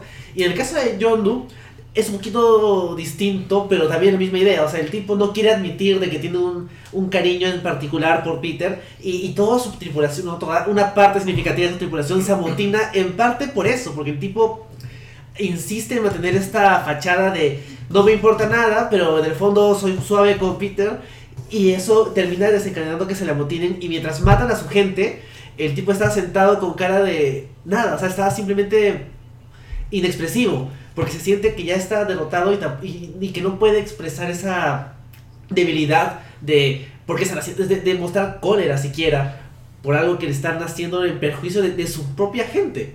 Hay algo importante, creo, en la primera aparición de, de, ¿Yondu? de Yondu en esta película. Y es que está, bueno, está en este, en este planeta que es como Las Vegas. Sí, con esos robots Sexuales. no sé. Sí. Como los de Mortal. Algo así. Y eh, se encuentra con, Estacar. con Stackard y los guardianes originales. di- Digámosle los guardianes originales porque en verdad acá son los Ravagers originales. Sí. Son los Ravagers originales que son Stallone, que son Michael Rosenbaum. Michael Michael Rosenbaum, alias Lex Luthor en Smallville. alias- ah, no comentamos el tema de Alison Mack. Ah, cierto. ya, queda perfecto. Miley Cyrus. Para el final, para el final. Miley Cyrus, que es este. El, ¿Esta cabeza? La cabeza. ¿Cómo se llama? Ah, no me acuerdo cómo se llamaba. Sí. Y este, Bing Rames Ving Rhames. y Magiku. No, ¿cómo era eso? Este. Ah, me falta uno. Sí. Michael Rosenbaum es el verdadero que parece hielo. Sí. Miley Cyrus es una cabeza rara. Sí. Ving Rhames es un brother de fuego, creo. No, no, sale él como. Es el grande, ¿no? Sí, sabe, sí. Bueno, y Sylvester Stallone. Ya no, y falta uno que hace como, como, como manitos de Doctor Strange. Sí, y especie es como de especie de lagarto, tritón. Sí, a dos. sí, Bueno, en fin. Que breve paréntesis nada más. ¿Qué, qué paja que de verdad poder hacer esa película y divertirte tanto como que con estos diseños de personajes tan estrambóticos, ¿no? Eso es algo que del resto del MCU no puede. Claro, tiene que Salvo ser todo tipos. Ragnarok pudo hacer un poquito de eso, pero los demás, en verdad. Están obligados a ser más normales. Sí. Es la China, dice Gonzalo Torres. Claro, ella, este, ah, ¿cómo se llama la actriz? no, ella. la que sale Michelle- en Star Trek Discovery, Michelle. ¿Yo? No, no, esa es la de eh, James Bond, El Mañana Nunca Muere. ¿Sí? No sé. Bueno, No he visto eso. mientras que alguien lo busca en IMDb, sí. Enrique, yo lo busco en IMDb, tú sí. Ya. y bueno, al final terminan colaborando. Y tiene. O sea, la, la, la secuencia de, de Yondu matando a toda su tripulación mientras silba y, y suena esta canción es. Es una buena secuencia. Creo que la mejor secue- o sea, secuencia de acción es la mejor de ¿no? toda la película. Sí. Ah, pero lo, te lo mencionaba nada más porque es importante el castigo que le están dando a Yondu. Ah, claro, que se supone que Yondu está castigado por haber traficado en niños, que es algo que está en contra del código de los Ravagers, y que precisamente por haber ido en contra del código, si bien no lo, no lo votan de la organización, está prácticamente fuera. Es un. La una-. Es una paria ahí. Es un paria. Y no, este, por ejemplo, le han prohibido. No, él, no sé si él lo menciona, alguien más lo menciona, que no va a tener como que estos honores, ese tipo de funeral que le corresponde a un Ravager. Que al final es, sí lo tiene. Y que precisamente el hecho de caer en énfasis de que no lo iba a tener y al final sí se lo den es lo que hace más, más emocionalmente fuerte la, el- la muerte de final, él, ¿no? el. Sí. Bueno, le dicen además que no va a estar en la mesa, que Sí. el- la mesa es el... Como la junta de. Exacto. Donde Sí. se toman decisiones sobre su pequeño club de Ravagers. Bueno, que son como 100 franquicias. ¿sabes? Sí, es, es Es bastante. bastante, bastante grande, sí. Y esta, o sea, esta escena que tiene con el personaje este, ¿no? te deja más o menos claro que Yondu ha hecho algo bastante malo y que es un paria. Y él, y él insiste en alejar a estas personas porque han pasado. ¿Cuántos años tiene Peter? Casi 30. Dijeron, o sea, eh, treinta y tantos, ¿ah? No tiene más de 30. Entonces, hace cerca de 30 años en que John Doe ha estado probablemente eh, fuera de su organización y sigue estándolo así, o sea, sigue Sí. manteniendo esa distancia Y, y- con su mentor, que es Stakar. y sientes que le duele igual, ¿ah? Sí. O sea, porque cuando se van y todo lo demás, queda hasta decepcionado y su tripulación misma dice, ahí está, pues se ha vuelto suave. Sí, He- he- ¿No? Está soft. sí. Y bueno, eso después vemos ya la parte de, de cuando se encarga de los amotinados y todo esto. Pero la parte más emocional acerca de John Doe es la parte que cuando habla con Rocket. Cuando ya están hablando en la nave, una vez que se acaba esta trama de los Ravagers. Y es ahí donde está ese diálogo muy bueno de... O sea, yo sé cómo eres tú porque yo también soy así. Yo también hago esta actitud de alejar a todos los que me importan. Y, y tú eres lo mismo. O sea, eso se lo dice a, a Rocket. Y sirve en parte para... o sea, es, digamos, Doe diciendo literalmente cómo se siente. Pero también sirve para que Rocket madure un poco y al final reflexione acerca de cómo él ha sido también en su vida.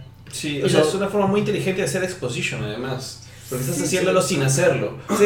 Sí. Y, y contribuye mucho una vez de que muere John Doe y finalmente se le reconoce los honores que le correspondían como Ravager luego de que Rocket les cuenta a los demás Ravagers lo que había hecho John Doe que ahí es que viene la escena en que Rocket llora y él reflexiona como que vinieron a, a darle esos honores a pesar de que él era malo, era pesado. A pesar de que los alejó, ellos no se alejaron de él. Exacto. Es- de hecho se alejaron de él porque se lo dice hasta Pero, pero, se re- pero regresaron, Exacto. o sea, y reconocen, y reconocen la- el, el, el bond, o sea, el vínculo que tenían con él.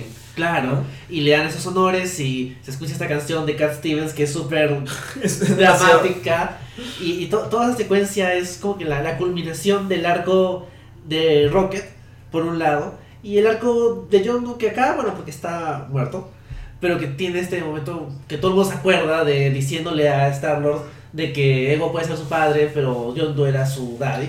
Claro. Y luego me he dado cuenta que cuando Ego se presenta le dice este a le dice a Star Lord I'm your dad o sea no le dice I'm your father sino que le dice dad y es como que ah o sea Ego también se creía que era como esta figura más de, de cariño. It may have been your, your father, but it wasn't your papi. y ahí, es- y ahí todo el mundo sufre y, y llora. A pesar de que o sea, la, serie- la película no termina de perdonar no siento que termine perdonando a John Doe por las cosas horribles que ha hecho.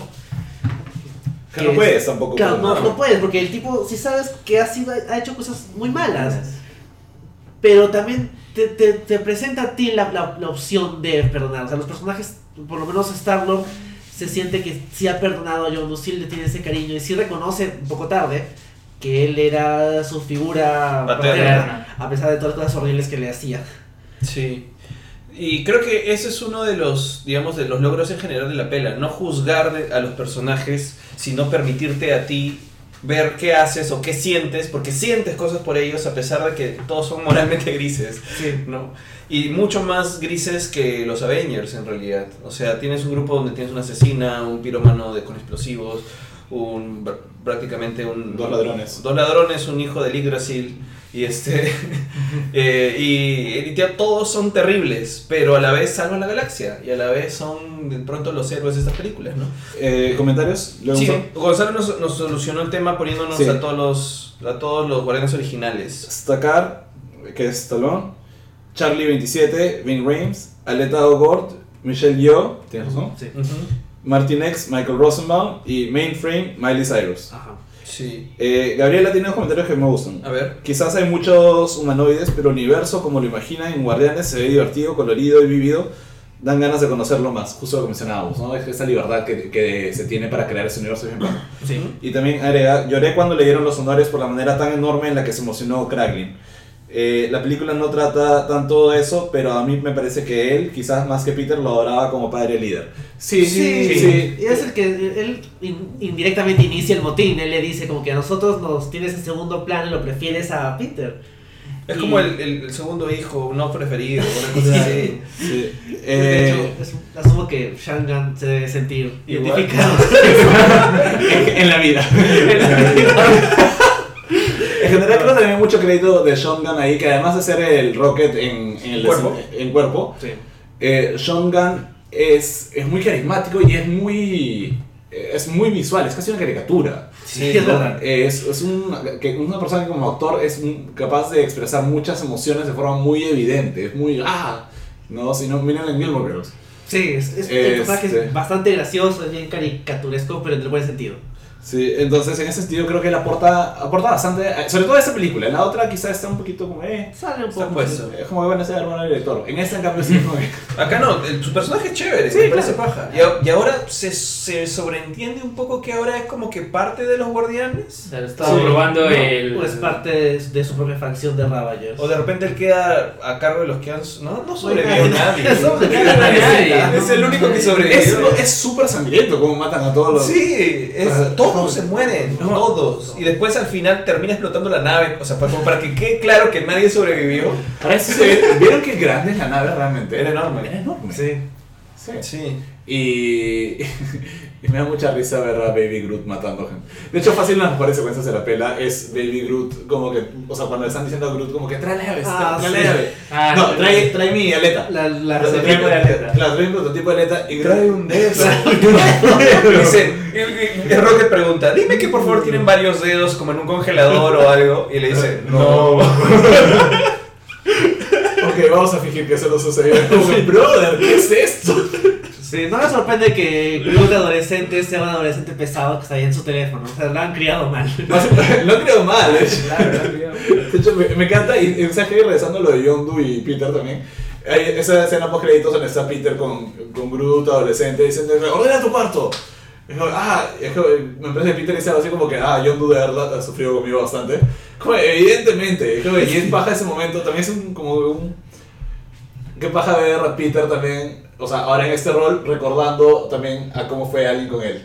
Ujú. Sí. Claro. Verdad. Sí. Pudo haber tenido El peores ciclo de la vida. Ahora que estamos a una hora y ocho casi de transmisión, cer- cerramos eh, Guardianes de la Galaxia para poder pasar con Spider-Man Homecoming. Eh, creo que tenemos que mencionar brevemente a Peter y a. Sí, por eso, Ah, sí. eso- eso Sí, vamos a Peter, Peter y a Evo. Eh, que hemos mencionado de ellos eh, alrededor de las otras cosas que hemos ido mencionando, pero creo que hay, hay varios detalles que en la revisión otra vez de la película, acercarme otra vez, me parecen interesantes. No sé, Peter de verdad te- tenía un conflicto con, con querer un padre chévere o querer lucir un padre con las cosas, entre comillas, clásicas, bien de televisión de esa época, de sitcom familiar, que significaba un padre mezclado con las aventuras y todo lo demás que veía en Man Knight Rider, porque desde el inicio dice, oye, yo nunca tiré, jugué ball con mi padre, Sí. ¿no? Claro, y, y- y cuando- de hecho cuando le dice, ahora concentra tu energía y lánzala, y lo empiezan a lanzar Y de un lado para otro. Y con la canción emoción. Sí, y es súper paja, como cal- súper caletamente, de pronto ves, o sea, oye, estoy viendo una escena de un padre e hijo como en la sala de pelota de béisbol. O sea, no lo ves. Claro. Se da, de pronto es como que. Y es como que. Tiene sentido. con un padre que es un planeta y con energía vital. Pero eh, creo que ese, ese crecimiento de Star-Lord es lo que hace que se sostenga sobre toda esa parte de la película, ¿no? El hecho de él deseaba un padre y al final se da cuenta que siempre lo tuvo. No como pensaba, no bajo los parámetros de, de televisión o las cosas que él mide a veces lo- la- las relaciones humanas, pero lo tuvo. Y eso es lo que te da la película, ¿no? Creo que por eso lo de Yondu es chévere. Sí, o sea, te- el contraste de lo que quería Peter y lo que le ofrece Ego es interesante con lo que finalmente tuvo en la vida real. Que de hecho, John no fue un buen padre, pero de hecho tampoco es- era un planeta que quería conquistar otros planetas a través de reproducirse a sí mismo, a su imagen. Claro. O sea, y, bueno, en general, o sea, Ego es un villano decente, o sea, no es particularmente wow, pero Kurt Russell hace una muy buena actuación. Y me gusta mucho esta escena que tiene cuando él como que le explica la letra de la canción que sale al inicio de la, de la Sí. película. Y como que le dice, sí, es la letra, como que sí, el chico quiere a la chica, pero su verdadero amor es el mar y así es para ti, Peter, tú también debes querer, o sea, como que... El mar. Claro, o sea, él, todo... sea, te quiero más el mar. o sea, y- Ahora vamos a par derechos por eso. Bueno, fueron solo unos segundos, así que creo que todavía estamos cubiertos. Y- y me gusta ese momento porque, en cierto modo, como que es lo más interesante de, de la parte de ego. O sea, es cuando, cuando no es una cara que, des- que quiere destruir eh, la galaxia, o es ahí donde está lo, lo llamativo. O sea, ese- esa relación que quiere formar con Peter, esa mentira que le quiere vender de la familia americana. En algún momento se convierte en David Hasselhoff. Claro, para Ese es un gran momento. Sí, lo quiere manipular más, pero aparte es un cambio muy, muy, muy bueno. Porque además es un cae de risa la foto que él llevaba de. De Hasselhoff. de Hasselhoff. Sí. Sí, al final la- una de las conclusiones que tiene Peter es, sí, David Hasselhoff sí fue mi papá, pero no, o sea, no, no andaba en un carro, pero andaba en una nave, este, Claro. ¿no? O Era sea, la aventuras. fantástica. Sí. Pero el, el tema es que creo que Ego, eh, ya lo hemos dicho creo a, a través de los demás personajes, pero también representa esta, esta, esta relación tóxica que puede haber de padres a hijos en general. Sí, claro. O sea, no solamente porque fue un padre ausente, sino estando presente, quería forzar al hijo a hacer lo que él quería. O sea, es más, vivir de alguna manera, nos podríamos decir, los, los sueños de Ego a través del- de, de su hijo. Ego es la mamá que quiere que su hija baile ballet igual que ella. Sí, o Sí. que porque no pudo hacer algo, lo quiere hacer y no importa destruir al hijo con tal de lograr esos objetivos. Sí. Bueno, es ego, al final de cuentas se llama ego, Sí. ¿no? Pero ese tipo de, de relación es lo que pronto hace que hasta en una película donde hay otra vez árboles y, y mapaches parlantes, te puedas identificar y decir, oye, esto existe, o sea, esto es de verdad, esto lo puedo reconocer como algo identificable, ¿no? Sí, creo que hay un comentario de Gabriela justo sobre este tema. Sí. Sí, Hay dos. Uno dice Ego es basura. Sí, sí, es cierto. sí, lo es. De- directo la de. Y luego dice, en cuanto a la película pinta a Brandy como una canción que Ego asociaba románticamente con la mamá de Peter, el pata me pareció... ew. Y sí, Sí, pues es verdad. claro. Sea, es- él conscientemente caracteriza a la mamá de Peter como algo que él tenía que abandonar, o sea, que era algo que no podía evitar abandonar. Y Sí, bueno, Y, y- y tiene un discurso bien, bien eh, Tóxico. tóxico, paternalista, machirulo, el- ¿no? O sea, bueno, yo tengo que hacer esto, ¿qué puedo hacer? Soy así. Es mi Soy, naturaleza. soy, soy un planeta, es decir, soy hombre. No, o sea, una cosa así. Hay, hay una cosa que es bien graciosa, que es, eh, o sea, ya, ya siendo cínicos, que como que dice, claro, eh, Ego va y conquista a la mamá y le cuenta sobre su naturaleza y todo. Y dice, soy un ser celestial y quiero bla, bla, bla, bla, bla. Y la mamá como que le cuenta todo eso a Peter. ¿no? O sea, eh, le dice, tu papá era un ángel que vino del cielo y no sé qué tanta cosa. Pero a la hora de la hora es, este, como dices, claro, es un tema de ego y todo. Y tan, eh, tan convencido está de que, o sea, no podía simplemente dejarla, no, tenías que matarla. Sí, Te dio cáncer. Sí, es como que bueno, y no podía dejar a tu mamá y no soportaba dejarla y ella no iba a estar tranquila dejándome ir, así que la enfermé. Mm, Sí. Le puso un tumor en la cabeza. Brother. Como que, La- ¿qué? Dios, sí. Sí, este, ok, mira, un pequeño comentario más off topic. Eduardo Alexis dice, LOL, todos se cortaron el cabello, menos Enrique. Yo tenía pelo corto, me corté hace un par de semanas. Este, Yo me lo corté ayer. eh, saludo gente, qué sorpresa ver a Luen. Eso es un mini crossover, te están saludando. Hola. Eduardo. Eduardo Alexis CN. ¿Qué significará CN? Sus apellidos, su Cartoon Network. Sí. sí, un saludo para, para Eduardo. Ah, Saludos. Gonzalo dice, tenía que decirle eso, supongo que se refiere a lo que mató a su madre. Sí.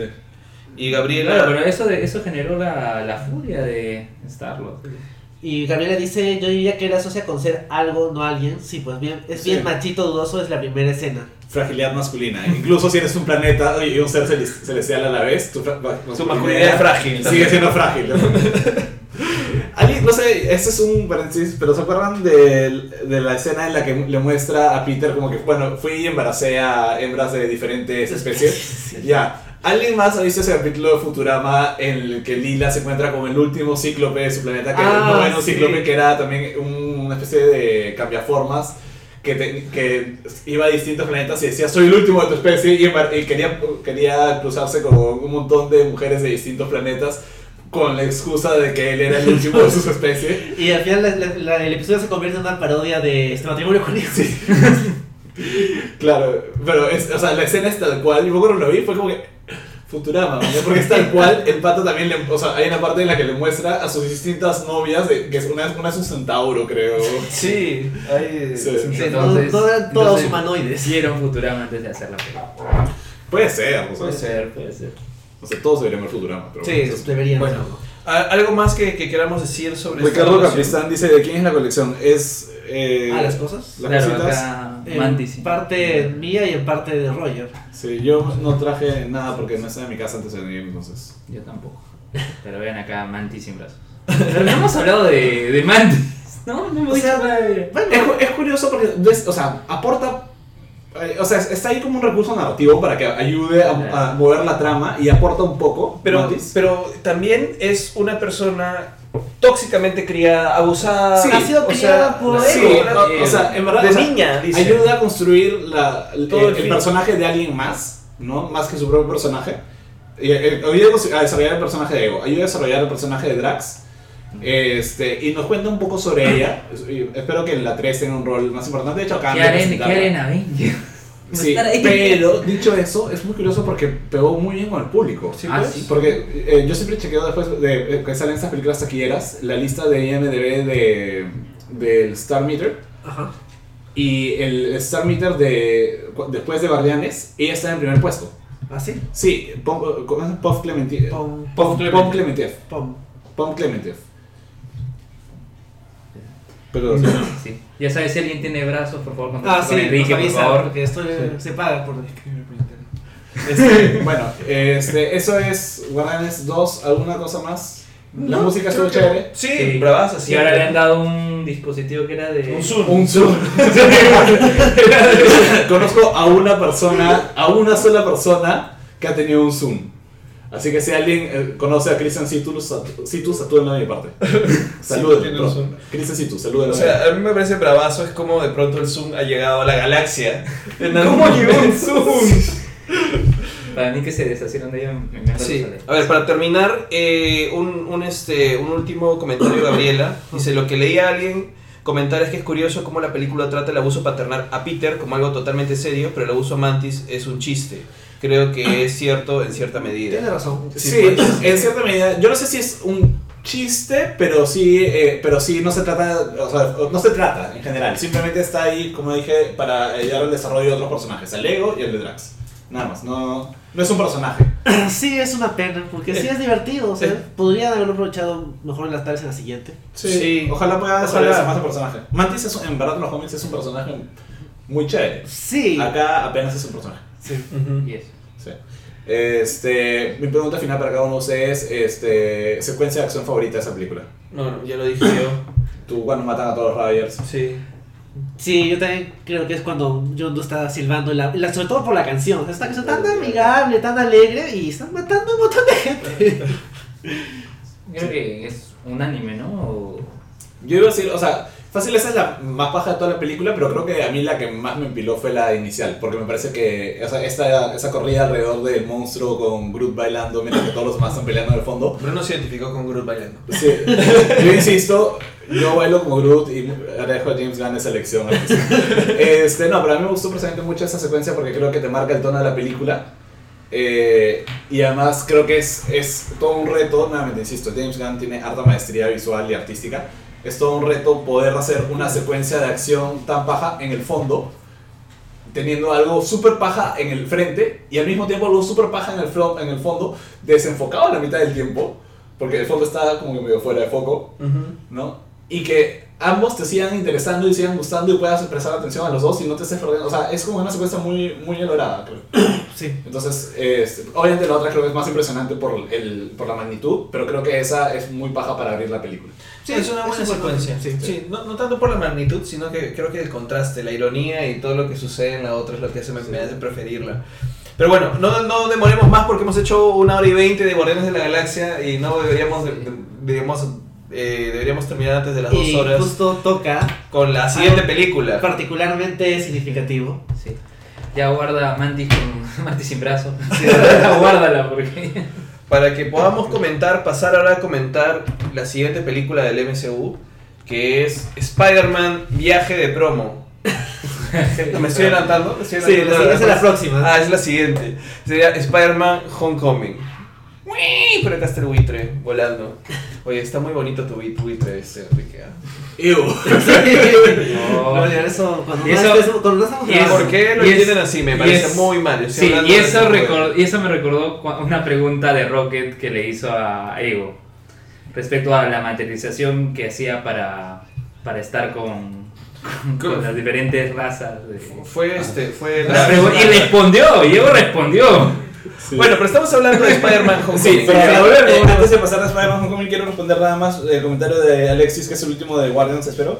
Eh, Eduardo Alexis hizo otra vez. A mí me gustó el Pac-Man, aunque para algunos fue anticlimático. A mí sí me No, gustó. eh, creo que al principio de la película, del podcast, estábamos mencionando que, que no, que sí fue una buena secuencia. Yo- a mí personalmente me pareció muy, muy paja. Así que tranquilo, estamos contigo. Eh, vamos ahora a. a Spider-Man Homecoming. Comentemos. Di- di- bueno, acá más que uy, se nos cayó la mayoría de estas cosas. Aquí en vez de, o sea, no es no es una secuela, esta es la primera película de Spider-Man para el MCU, de repente vale mencionar que digamos vino un poco lo explicamos un poco la semana pasada diciendo que gracias a a básicamente The Interview y el problema con Corea del Norte y a Kim Jong-un es que Spider-Man regresa. Escúchenlo, escuchen en el podcast anterior que lo mencionamos un poco. Hicimos un repaso de la historia geopolítica de Asia para poder explicar. Sí, de dónde podemos tener a Spider-Man dentro del MCU y qué forma, qué mejor forma de, de Kevin Feige de poner, digamos, este, De de, de celebrar la peli, de celebrar esto y decirle jojolete a Sony que ponerle de título Spider-Man de regreso a casa, Homecoming. Sí. y que ellos hayan aceptado porque no pueden hacer nada al respecto, o sea, ellos simplemente. O sea, su venganza es que el logo de Sony sale primero. Sí, sí. Su. Sí, pero es, o sea, la historia es tan conocida, en todo caso, o sea, las personas que, que saben o les interesa el, el tema detrás de cámara, saben tanto de la historia que en verdad pueden ver el logo de Sony antes, pero saben que Marvel hizo toda la chamba. Sí. Y las demás personas no les interesa. Entonces realmente es como que es una victoria moral, no sé. ¿Qué, ¿Por qué lo ponen ahí? Una victoria pírrica. eh. Es como que bueno, este, pero ¿podemos poner nuestro logo antes? Sí, sí, sí, sí, sí, sea, Yo voy a seguir ganando por juguetes. No, Esa es plata para- Sí, sí lo, para sí lo comentaron, ¿no? De que por más que sea película de Sony, igual Marvel ganaba por los juguetes. Sí, bueno. Claro, por eso había más interés en Marvel en Spider-Man que por ejemplo en X-Men, donde ahí sí no. Sí. Por eso no hay juguetes, no hay, no hay tantas cosas así de X-Men. No hay Por eso casi, por eso casi matan a los X-Men en los cómics. Sí, Sí, Claro, pues, querían que su rol ahora lo jugaran los inhumanos, ¿no? Sí, claro. Y eso nos llevó a ciertas decisiones cuestionables. Sí, pero bueno, el tema es que Spider-Man lo habíamos visto solamente en Civil War, que es lo que comentamos por eso de la semana pasada. cuando Gaby abre diciendo Baby Spidey es el mejor Spidey cinematográfico. Chao. Ese es el resumen del que vamos a hablar ahora. Sí. Eso es todo por esta edición, muchas gracias. El tema es que lo único que habíamos visto de Spider-Man en el MCU, ahorita no vale nada de las versiones anteriores, Ah. eh, es básicamente ayudando a Iron Man a tratar de detener al Capitán América en la pelea del aeropuerto y nada más. Habiendo tenido esta escena muy bonita que tuvo en su cuarto, o sea, en donde Sí. básicamente le dice un poder conlleva una gran responsabilidad, sin decirle que un poder conlleva una gran responsabilidad, y, eh, y nos tenían en la expectativa de cómo iba a ser la primera película de Spider-Man en el MCU. Así que, para no repetir un poco lo que ya hemos hecho en un podcast entero de casi dos horas sobre Spider-Man, eh, cuéntenos chicos qué les pareció esta película ahora que la han vuelto a ver. ¿Quién quiere empezar? Ya, sí, yo voy. Ya. Este. Spider-Man is nice, is good. Thank you. este, no, Spider-Man Homecoming, de hecho, o sea, a ver, yo toda la vida he sido fanático de Spider-Man, creo que es uno de los mejores personajes de los cómics jamás hechos. Este. Y, digamos, que cuando vi la, la primera de Sam Raimi, la primera de Sam Raimi me gustó, la segunda de Sam Raimi me gustó, la tercera de Sam Raimi la... ¿Cuál tercera? no existe. Claro, y cuando he vuelto a ver la primera la segunda, hay algo todavía que me deja medio. ah, con, con sus películas que es como de, cuando las vuelvo a ver no, no, no termino de quedar totalmente enamorado de esas películas como siento que una película del Hombre Araña debería. ¿no? Eh, las de Mark Webb, la primera me gustó, ¿no? creo que es muy entretenida, creo que Andrew Garfield fue un, un Peter Parker y un Spider-Man muy interesante. Además, desde el inicio captaron y ya le agregaron ese segundo factor, ¿no? Es Spider-Man tiene que ser gracioso. Tiene que ser un personaje, o sea, sí, es un personaje trágico, todo lo que quieras con muchas cosas, pero tiene que ser gracioso. Y entonces, este, la versión de Mark Webb lo logró. La segunda película de Mark Webb, que la fui a ver con mi querida madre, este, prometió mucho, entregó muy poco. Sí. Entonces, eso fue una decepción. Y luego, cuando ya anunciaron Homecoming, fue como que, hey, todo bien, veamos una película de Spider-Man que de verdad funciona. ¿Sí? ¿no? Y en verdad yo salí muy emocionado porque, o sea, estaba viendo, claro, hay algunos cambios que le hacen y creo que son válidos. Eh, ya no tuve que volver a ver al tío Ben morir, no sé si se puede ver algo. Sí, gracias. Así que todo bien con eso. Este, Pero vas a ver al tío Tony morir. yo no estoy 100% seguro. Sí, sí lo sé. se, se concentraba más en lo que es el aspecto escolar de Peter, que, o sea, si alguien nos ha escuchado a Roger y a mí hablar sobre la serie espectacular Spider-Man, saben que eh, es, la- es una fase que para poder construir un buen Spider-Man desde un universo, no es necesario pasar por el colegio, pero es una parte muy interesante. El- su etapa escolar, entonces que hayan elegido hacerlo en esta etapa y volverlo como el bebé del MCU, bravazo, porque además Spider-Man cuando aparece en los cómics también aparece como, o sea, no es el último personaje que aparece en los cómics, pero es- eh, aparece un poco en su momento como el más chivolo de los Sí. cómics. Y es chévere verlo. él, incluso hay otros héroes que aparecen después de él, que son mayores que él, pero que aparecen después de él, y, y habiendo aparecido después de él, son más responsables, más maduros, más capos que él. Y, él sigue siendo como que el, el bebé del grupo, y siempre lo hacer, se enfrenta a héroes que han, ten- sido héroes mucho menos tiempo que él, y sigue siendo el bebé del grupo. ¿no? Y eso lo, hace, eso lo hace muy interesante. Es este, como él, este personaje que constantemente está aprendiendo y siempre lo, lo reconoce. Entonces, verlo desde el principio así me parece un gran acierto. Eso y algunos cambios son las libertades que se dieron, como cambiar a la tía May por una tía más joven, que es algo que siempre me molestó del MCU. Y de, no, del MCU, de Marvel. La tía May no puede ser tan vieja, tiene que ser la tía abuela Siempre May. está como que a Claro. un paso de. Claro. Sie- Siempre está al borde de la tumba la vieja. Sí, claro. siento, Es la tía abuela May. Sí, Pero, es- pero si en este caso mira, tenemos una, eh, a un Tom Holland, muy joven, y va a dar para más películas, vamos a ver también a Marisa Tomei envejecer poco a poco. Marisa Tomei es No joven envejece. siempre. y No, enveje- y No envejece. Es- Bueno, vamos a ver, uno no sabe. Eh, entonces creo que es interesante todo, toda esta reimaginación, esa ligera reimaginación, que es esa libertad de reimaginar ligeramente el origen del hombre araña, hacerlo vivir en un edificio, eh, este, hacerlo, este, o sea, que tenga este mejor amigo que es Ned, eh, que su tía sea más joven, todas esas cosas, eh, que su primera sus primeros encuentros hayan sido con Tony Stark, etc. O sea, todo eso me que está bien, porque nos da un, un Spider-Man más plausible dentro de este universo compartido. Y creo que para bien o para mal, si lo hubieran puesto desde el inicio, o sea, si Marvel nunca hubiera vendido la licencia a, a Sony y desde el inicio hubiera tenido a Spider-Man, creo que no habrían tenido este marco tan paja para meter a este personaje. Creo que simplemente hubieran metido personaje con mucha libertad al inicio y creo que parte de lo que hace especial a Spider-Man es que él no empieza, nunca es un personaje que se mueve con mucha libertad.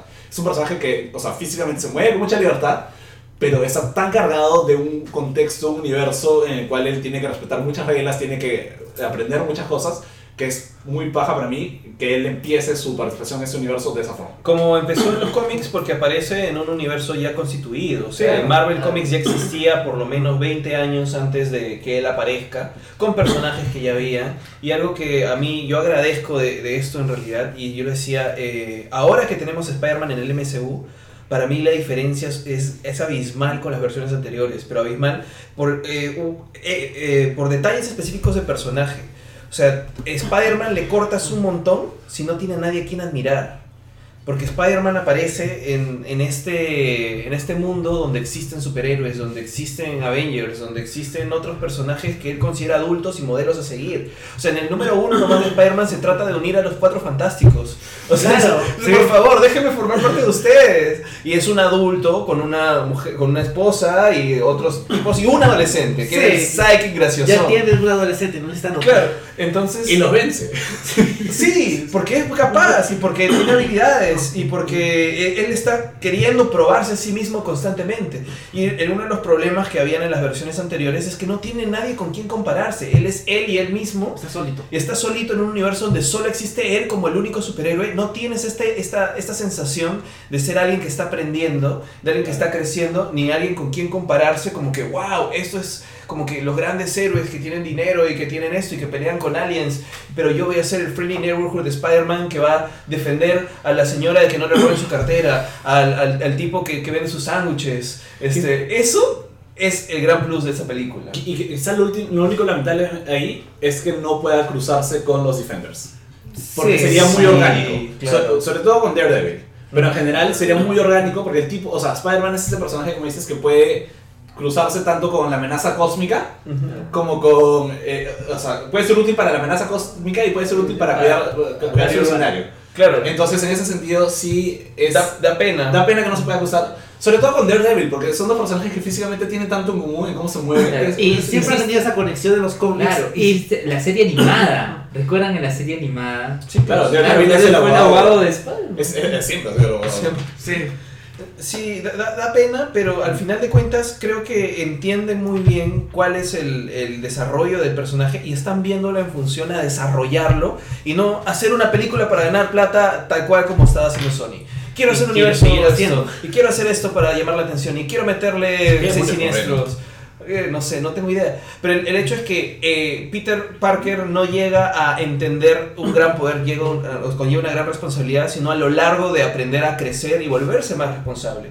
Y esta película, la- el gran mensaje que tiene Peter es, no tengo por qué ser un Avenger. Eso es una cosa muy grande. Sí, no sí, tengo claro. por qué serlo. Puedo seguir ayudando a gente de la que tengo cerca. O sea, el, el- el personaje es chévere porque hasta quiere dejar el colegio, quiere ser un dropout en la película. Y, y se da cuenta de, no, o sea, puedo, puedo quedarme un rato más acá, Tony Stark, perdóname, pero puedo, puedo, puedo ser yo mismo y puedo dedicarme a defender al inocente, puedo estar en las calles. Y bueno, pues, ¿no? O sea, puedo, Sí. ser, puedo estar contento y feliz con eso. Sí, Y eso es muy Spider-Man. Claro. Luego Sí. llega Thanos y. Bueno, claro. el traje. todo. Sí. Sí. Eh, un par de comentarios. A ver. Eh, Papo, Papo, LRM. Él es este. eh, este. Ay. Es Papo. No, ya bueno, dile. Papo. Fue una troleadita, jeje, por el tema de Spider-Man. Eh, él, escuché cuando dijo, bueno, anotó eso, él dijo, él estaba hablando del el lema de Spider-Man de, La canción clásica. No, de con un gran poder viene una gran Ah. responsabilidad. Ah. Quería dar un dato curioso sobre eso. Eso no es en los cómics originales. Eso aparece mucho tiempo después en, un, en un- una, radio, una especie de radionovela de Spider-Man No, en la renovela es por primera vez que lo dice el tío Ben. Que lo dice el tío Ben, sí. Pero en. Amazing Fantasy XV lo dice el narrador. Lo dice el narrador, ya, pero el tío Ben, el tema que era el tío Ben, era una radionovela que era una especie de ópera rock de Spider-Man. Sí. Es una cosa loca. Ópera. Sí. Wow. Teo, eh, Stephanie dice que Michael Keaton nunca deje de hacer películas de superhéroes. Ya vamos a que, llegar. Que nunca, que nunca deje de hacerlo porque de verdad vamos a llegar ahorita a su rol en esta película y es muy paja. Sí, que siga siendo de aves, de otros, otros bichos que pueden volar. Sí, aves o, o mamíferos voladores. Exacto. Bueno, puede salir de la cárcel. Teo Belton dice, yo sigo fan de Toby. Y ese es tu problema, Teo. Mentira. Puede, puede ser fan de Toby. Sí. O sea, Toby puede ser tío Ben y normal. Yo, sería chévere. Cuando, cuando, ¿Sabes? Cuando salga Spider-Man viaje de promo, hagamos un recuento de las anteriores versiones de Spider-Man y ahí te invitamos a... Eh, sí, una cosa que sí vale mencionar, yo estaba hablando de que paja lo de la etapa escolar de Spider-Man. Eh, efectivamente, en, es- en la primera de Tobey Maguire lo ponen, o sea, Cinco minutos. El- O sea, el, el inicio es en su etapa escolar, ¿no? Porque le insisten en ponerle el origen. Sí. Y bueno, la de Andrew Garfield también empieza ahí, pero empiezan ahí, y, pero no se centran en la vida escolar. O sea, tienen su origen en la etapa escolar, pero no se centran en la vida escolar. Y Claro. creo que- porque de Andrew Garfield, la primera sucede todo en, en el colegio. En el colegio, sí. Pero, o sea, no lo sientes como una película escolar. Claro, No, en la, cambio- la de Homecoming está pensada como una película sobre un chico de un colegio que de paso tiene superpoderes. O sea, lo que me gusta bastante de esta película es que se siente que el mundo de Spider-Man es, es, el- es un mundo completo. O sea, Spider-Man tiene un amigo, que es algo que usualmente no vemos con Spider-Man. No. O sea, siempre está o solo o en el mejor de los casos con Mary Jane o Gwen. Pero acá tiene un amigo que es Dead y tiene gente con la que se relaciona, como por ejemplo el resto del equipo del, del tema académico, o tiene una reunión con el director, tiene profesores, o sea, tiene gente que lo rodea. A- Acá se decir algo que me parece muy interesante. Dices, este, siempre es este, Mary Jane o Gwen. Claro, Y en Harry. claro, novias. sí, sí. Ya, dejemos un ratito de lado a Harry porque Harry siempre ha tenido un rol específico, ¿ya? Claro, y Yeah, no, Harry Flash, es más Flash. amigo, Harry es más amigo de cuando sale del colegio. Ajá, Sí. Pero ya, pero eh, siempre es Mary Jane o Gwen. Entonces, básicamente, siempre las películas de Spider-Man eh, le han puesto con una chica. Que si es, si es su novia, Spider-Man está feliz porque tiene novia y, es- y no necesita nada más y tiene a una persona consigo. Y si no es su novia, Spider-Man está miserable. En este caso, Spider-Man es un adolescente un poco más normal Sí. porque tiene un amigo, entonces su vida no depende de una relación con alguien. Porque le Porque gusta Liz, pero le gusta le gusta, claro, le gusta Liz, pero en verdad su reacción natural hacia Liz es como. "Ah". es nada más, ¿no? Ya es un adolescente todo. Es como. Es, o sea, es que es un poco como, como T'Challa en Black Panther, que no le dicen Don't Freeze. Y está Freeze. claro, Claro, Nakia. Imagínate Chala adolescente, Claro. probablemente era así. Después, este, Gabriela dice: Dije chao, pero no me fui. Op- opinión controversial tangencial. Spider-Man 3 es divertidísima y la vería de nuevo. Nada, nada tiene sentido y es shit. Pero es shit telenovelesca divertida. Compro. Totalmente de acuerdo en ese La sentido. parte que sale bailando, sí. Sí, o sea, qué demonios, güey. O sea, Eso es divertido. pues, que con- considera que no es Spider-Man o que es una parodia de y normal. Sí, Si la ves- parodia de, de Saturday Night Live, Sí. perfecto. Hecha película. Sí, es, es como. eh, Es. No sé. No sé qué es esa película. No sé qué es, pero es. Papo es Pablo, por si acaso. ¿ah? Papo. Papo, Sí. voy a decirle Papo igual. Papo dice, creo que aprovechan la edad que sea el más joven de todos como para diferenciarse entre los otros y así aprovechar también en generar mayores películas y mejores secuelas. Sí, es, es probablemente... Hay un... El camino es, Es Harry Potter. Harry Potter al personaje. Roger dice Harry Potter al personaje. Roger va a hacer una tesis de eso, lo prometemos. Lo prometemos aquí y ahora. Roger va a hacer una tesis de eso. Este... Esperemos que tu asesor no esté viendo esto. No. Eh, no, eh, también eso me, me hace acordar, hay un, hay un cómic eh, de, de X-Men creo, de Avengers, o de Avengers vs. X-Men, no sé, al inicio, donde Cable eh, está enfrentándose a los Vengadores y cuando Spider-Man lo ataca, Cable tiene brevemente ese pensamiento y dice, ah, Spider-Man. Él todavía no lo sabe, pero en el futuro él será recordado como el, el héroe más grande de todos, más, más grande todavía que Capitán América y Iron Man. Es, es un, como un pensamiento breve que tiene Cable, que es como que el, el guionista de ese cómic diciendo soy fan de Spider-Man, quiero que lo sepan. Sí. Pero creo que también, pero es, es muy, muy... Pero- o sea, es muy bajo ese pensamiento porque además, y lo menciono porque se asocia muy bien a lo que, a lo que, de lo que habla esta película y es como que Spider-Man es el futuro de eso. Sí, O sea, Sí. Spider-Man no es, o sea, claro, él, él ayuda a Tony en Civil War y todo, pero su espíritu es mucho más cercano al de un Capitán América. Sí, pero o sea, eh, solamente añadiendo lo que tú has dicho sobre Cable, en realidad el, personaje tiene esa sensación shakespeariana de eh, lo que se va a convertir como un, un eje controlador todo el tiempo. ¿ah? O sea, cuando lo escriben bien, siempre Ah, es... Spider-Man, sí, claro. Spider-Man siempre es como que la grandeza está esperando por él y él Sí. está en formación, está en Claro. preparación para eso. Entonces, claro, es- esa frase de cable, o sea, la podemos jalar al MCU y funciona muy bien. sí. Claro. Después, eh, Gonzalo. Gonzalo dice, no tengo que ser un Avenger. Siguiente película, bienvenido a los Avengers. Claro, es lo que decía. Llega Sí, Thanos, pero tú sabes que me preocupa, sí me preocupaba un poquito, o sea, el rol de Spider-Man en esa película y yo espero que no sea una cosa que, que después sintamos que una siguiente película está retrocediendo. Sí. Es como si Harry Potter en la segunda película matara a Voldemort y en la, y en la tercera película, bueno, y ahora... Sí, que me más, o, ahora. más o menos lo que pasa, pero bueno. Claro, Yo pero no- no sabemos qué va a pasar con el MCU después de Avengers Mira, 4. yo no no- sabemos lo que yo Pero no o sea, creo sabemos que- que... la secuela de Homecoming es la primera película de Es la fase primera después de Sí. Avengers 4. Después de Avengers 4, falta un montón de... Sí, o sea, no, pero o sea, en la fase 4 empieza con la secuela de Homecoming. Ya. Sí, Sí, sí. sí. Avengers viaje de promo, estamos Viaje Spider-Man viaje de promo. Viaje. O, o Eurotrip. Eurotrip. Spider-Man Eurotrip sería demasiado bajo sí de verdad es como que como Eurotrip la película.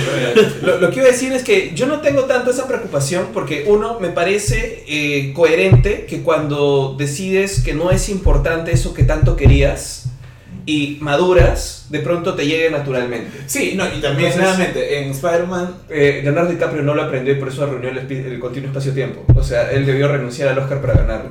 pero, pero bueno, ya. Pero no, por ejemplo, ahí, ahí está también en justo que acabo de leer Avengers vs. X-Men y ahí es varias frases de Spider-Man que me gustaron. Pero hay una que, que le hice a Hope. Cuando una cosa que he aprendido de estar con los Avengers es que solo tienes que prepararte y en un momento te va a tocar subir a. O sea, va a ser tu turno. O sea, prepárate, nada más. No siempre vas a, vas, a vas a ser el central, no siempre vas a ser el que le toca salvar el día, o sea, a veces vas a estar simplemente en la línea costado, pero en un momento va a ser tu turno. Tienes que estar preparado. Entonces, claro, eso es- creo que eso va con lo que dices, ¿no? O sea, Spider-Man, eh, o sea, en un momento como que cuando acepta que él no tiene que ser el centro de todo, o que él no tiene que ser el protagonista o el gran héroe, es cuando le toca ser el gran héroe. Sí, eso es lo que lo define un poco como ser héroe, ¿no? Porque Sí. como todos siempre quisieras como que, ay, yo quisiera hacer esto, Sí, pero pero quisiera ser como preocupación- persona. Mi preocupación Sí. que, que iba con él en su rol de Infinity War. Es que haga algo tan chévere que luego vuelva a... Sí, exacto. Yo espero que él de verdad no sea tan decisivo, que de verdad sea un poquito más de soporte hacia los Sí, demás. pero es que va a hacerlo, ¿ah? Sí, Yo y- no creo que sea como que, uy, él va a matar a Thanos. No, no, yo, yo tampoco creo que él mate a Thanos. Yo Porque además creo. creo, creo que tiene que ser, o sea, lo- me gustaría verlo más salvando gente que atacando. Una cosa así. Este. Y eh, Teo dice: fregaron a Venom en Spider-Man 3. Puta madre, hablando de Venom, la pela con Tom Hardy. Me hypea algo y ojalá incluyan a Spider-Man del MCU, quién sabe. Unánime, eso, unánime. No, no hay, no hay mayor discusión. Vamos a dejarlo ahí. Mira, eh, a mí me preocupa una cosa, solamente un paréntesis con, con, con la película de Venom. ¿Qué está pensando Tom Hardy? Eh, no, no, no, sí, bueno, Tom Hardy usualmente escoge bien sus, sus, sus papeles, no sé qué le ha pasado. Pero el tema es, ¿qué pasaría, Hipnosis. Teo, si What es if, que esta if. película es como que todo el rollo contra las, digamos, esta corporación y él, él está infectado, qué sé yo, y recién se transforma en Venom en el tercer acto? Que todo el tiempo solo vemos a Tom Hardy. Sí, a mí me da ese miedo de que no haya Venom hasta que al final, en donde, oh, ahora sí soy Venom, y, y fin. a mí me da, ese, me da miedo. Ahora soy Venom. Soy Venom. Y luego saca garras por una Ahora soy Venom. Va a sacar garras, está puesto. Mi, mi- mi bingo para Venom va a ser Yeah. Tom Hardy sacando garras del, del traje de Venom y se le va a ver la cara el 90% de la película. Ha- Hagamos bingo, no necesariamente Infinity War, pero hagamos bingo para otras pelas. Sí, pero deberíamos hacer- No quiero hacer por Infinity War porque no quiero como que tanta anticipación por Claro. esa película, quiero simplemente ya ir a verla. Pero sí, para creo que las demás películas Para- deberíamos tener un bingo. ¿no? Sí. Hay que publicar nuestros bingos en, el- En- en- ahí en en, el en- en Facebook. De Geekeados. Geekeados, coméntenos si quieren bingos nuestros de las películas para que los lleven y, y jueguen. Claro, para jugar. O lo pueden usar luego para rever la película como Drinking Games. Sí. Sí, es verdad. Y Ya, eh, bueno, hemos hablado de, de De Spider-Man en general, de Sí, muchas sí. cosas. Mejor, pero- mejor secuencia, mejor momento de la película. mejor momento de la película. Yo, eh, yo quiero eh, lanzar el mío de una vez. Ya, dale. Cuando está atrapado debajo de todo. De Cuando el buitre le pone la trampa Sí. y es- queda atrapado debajo de todo Ah, el edificio sí, y claro. se tiene que levantar y podemos ver la mitad de su De cara reflejada. Con la máscara rota, la mitad de su cara reflejada en el charco de agua y empujando. Oye, yo lloré en esa parte. Yo lloré en esa parte porque además es, es, un, es un- una referencia directa a esta escena clásica en la que tiene que salvar a la tía May y Ah, el sí, Octopus 33. Sí. lo ha dejado atrapado bajo todo el laboratorio y es la primera vez que tiene que multiplicar su fuerza n cantidad de veces para poder levantar todo un edificio encima y salir. Hay un tema también, es que Peter Es no, no sabe qué tan fuerte es realmente. Sí. Y nunca sabe, o sea, siempre está probando con- constantemente qué tanto puede. Y ver a Tom Holland expresando toda esa emoción mientras que descubre lo fuerte que puede ser cuando tiene que serlo. Es es súper, es, es una parte muy, muy conmovedora porque de verdad yo me creí que es un chiquito atrapado en escombros. Es un chiquito, Sí, es un sí, chibolo, es un niño, llorando por chiquito. ayuda y se cuenta que nadie lo va a ayudar y tiene que ser, convertirse en Spider-Man porque al comienzo dice, ¿cómo? ¿Cómo? ¿Cómo? Pero, ¿cómo Spider-Man? Empieza a, a Sí. tratar de decirse a sí mismo, yo soy un hombre adulto que, que puede No levantar sé si esto". está diciendo soy un hombre adulto. Yo No, creo que es, es, es es la la figura. figura. de- Sí. de- la figura de Spider-Man para él es una, es una proyección de lo que quiere ser, Sí. no es de lo que es todavía. Entonces, por eso es man y no es boy o Sí. todo lo demás. Entonces, por eso digo hombre, adulto no en ese Spider-Kid, sentido, sí. sino esa imagen de lo que quiere ser un héroe que puede Sí. hacer grandes proezas, que puede ser el Hércules que levante cosas. Y yo creo, aunque no, aunque no lo diga, yo creo que en ese momento está pensando, o sea, está pensando en su tía May, está pensando en su papá, en su tío Ben, está pensando en, en Ned, está pensando en, en Liz, está pensando en toda la gente a la que él quiere y está actuando en ese momento en función de eso. O sea, Sí, y ahora, sí, ahora que he vuelto a ver la pela, otra vez también ayer, eh, ayer no me acuerdo cuando la vi, hay, eh, se han asegurado de que quede clarísimo que realmente la única persona que pudiera detener al buitre en ese momento sea él. Y él lo sabe. O sea, eh, lo- todos los errores que tuvo antes eh, estaba difuso en el hecho de que él quería probar algo. sí. Quería demostrarle a Tony, quería mostrar a la gente. Y, a- y habían otras opciones. O sea, Tony mandó al FBI. Tony le dice, o sea, le dice que llamar a los Avengers y Tony le dice como que, no, no, esto es mucha, muy poca cosa para los Avengers". Por eso manda al FBI. Sí. Pero la cosa es que en este momento intenta hablar con Happy, intenta hablar con Tony, nadie le hace caso, eh, se da cuenta de lo que van a hacer, entonces es el único que de verdad puede hacerlo. Entonces Sí. actúa en función a eso y por eso Happy al final le agradece. Y en escenas eliminadas sale Happy mucho más agradecido. Peter. Me, me gusta, a mí me gusta la parte en que él está como que ayudando gente random. Y Ah, al final al inicio. cuando llama a Happy le dice como que sí, ayudé a una señora y me compró un churro. Esa versión súper... ¿Qué es lo que hace? Me, me- me encanta cuando, a- cuando ataca a un pata que está abriendo un Es su carro. carro, y sí. no a robar carro. Y el pata como, es mi carro. Es el, el tipo tratando De ventana, su carro. Le pusieron limonada esa noche, En la y noche. todavía no sale del carro, o sea, sigue pegado y no puede salir. Este, después, la escena con Donald Glover también me parece pajosa. Claro. Sí, que le dice, que se- le dice, tengo un helado ahí y se está deshaciendo. Hay una escena eliminada también en donde Donald Glover llama a su mamá y le dice, mamá, no voy a llegar con el helado. O sea, hay escenas eliminadas de todas las personas que se ven atrapadas con las telarañas. ¿Qué? Bueno, eh, el tema es que creo que tienes razón. La mejor parte de la película es donde debería estar la mejor parte de la película, Sí. que es el momento de revelación del personaje, ¿no? Y creo que funciona muy bien. Pero para poner un segundo puesto, digamos, creo que la hicieron bien también con trabajarte al villano, al punto de que clásico de, también de las historias de Spider-Man, pero yo no me lo esperé, que estuviera relacionado tan cerca a, los personajes. de ¿Qué, los personajes. qué- y qué buen Sí. momento. Yo Es me un acuerdo- gran momento, Yo porque- me acuerdo que cuando se filtró, o sea, yo me acuerdo que se filtró que eh, Keaton era papá de alguien. De, de, y que de iba a ser Zendaya, el personaje de de Zendaya. Michelle. y yo me acuerdo que o sea, cuando salían en la premier, la gente ponía como que en broma en Twitter, ah, mira, está cuidando a su hija. Yo no me esperaba que fuera en realidad papá Pero, de Liz. ¿sabes? Yo creo que lo hicieron a propósito Sí. por eso. O sea, saben, saben que hay leaks, saben que hay, que hay esto. Entonces soltaron de verdad un spoiler falso diciendo Tooms es este papá de Zendaya. Sí. Entonces cuando abre la puerta, sobre todo porque es un momento en donde acompaña una secuencia. Sí, es una secuencia muy divertida con, con tía May donde el personaje ya está destruido y vuelve a reconstruir su relación con su tía. ah, Sí. Y empiezan a ver y le, le hace enseña a bailar. le enseña a bailar. Entonces tú dices, ah, va a ir por otro lado hasta que de pronto va, va a tener que volver a retomar el personaje, ¿no? Por alguna razón. Abre la puerta y está Tooms. Hola, Peter. O sea, es, creo que dice mucho de nosotros como público que a nadie se le haya pasado por la cabeza que Tooms, Michael Keaton, pueda ser el papá de una chica afroamericana. Ah, Sí, también. Sí, creo que eso dice mucho del público y bueno, y nosotros como público también. eh, que eh, creo que eso, o sea, eso fue parte de una estrategia para sorprendernos. Fue una muy buena forma de sorprendernos, creo. Ujú. Porque ahora creo que nadie en el público se lo esperaba, porque además de que no tiene nada que ver con la línea del personaje en los cómics, Ujú. fue una forma muy interesante. Pero hablando de la línea del personaje de los cómics, en realidad la versión del buitre que han hecho también es bien baja. Es muy paja, es totalmente distinta. El, el- además es que es un buitre con el que empatiza. Sí. Ese buitre, es un buitre que lucha por el proletariado. Claro, Sí. porque obviamente perdió su chamba. Perdió su chamba. Ese mejor si, si hubiera estado, si tuviera un abogado que le hubiera enseñado cómo hacerle lío a la municipalidad por, O sea, por- por el tema contractual. a Charlie Cox ahí. O sea, le hubiera, sí, le hubiera.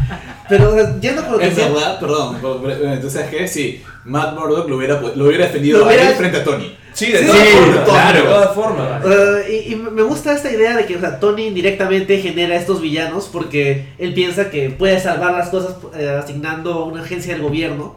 Que hasta cierto punto son razonables. O sea, uno piensa, claro, una agencia del gobierno debería encargarse de esto y no se da cuenta de las consecuencias colaterales de gente que dependía de ese tipo de trabajos. Sí. Y, y es comprensible. Claro, el tipo viene, Habla mucho una- de Tony también, ¿eh? Sí, por. Tony, Tony se pone como el salvador, pero la mitad de las cosas son su culpa. Sí. Claro. O sea, no tiene que ser un robot destructivo, también puede ser un Claro. tipo con alas. Claro, tiene que llegar alguien para mostrar una visión de que todo es su culpa. Sí. Sí, me, gusta- me- Sí. me encanta que haya tanta gente en el MCU que tenga cierto desdén a Tony Stark. Lo- claro, o sea, lo que me gusta del personaje es que toda su motivación está súper justificada. O sea, tú vienes, un elfo oscuro quiere destruir la, la materia en el universo. ¿Qué me importa? O sea, este es un padre de familia que lo que está buscando no solamente es mantener a su familia, sino que sus trabajadores también tengan cómo mantener a sus familias. Sí. Porque son sus trabajadores y él se siente responsable de eso. Sí. o sea, y eso es paja. O sea, te das cuenta que él en verdad. Es, claro, después ya Amos Imperio Criminal ya se le dio muy fácil. ¿no? Sí, claro.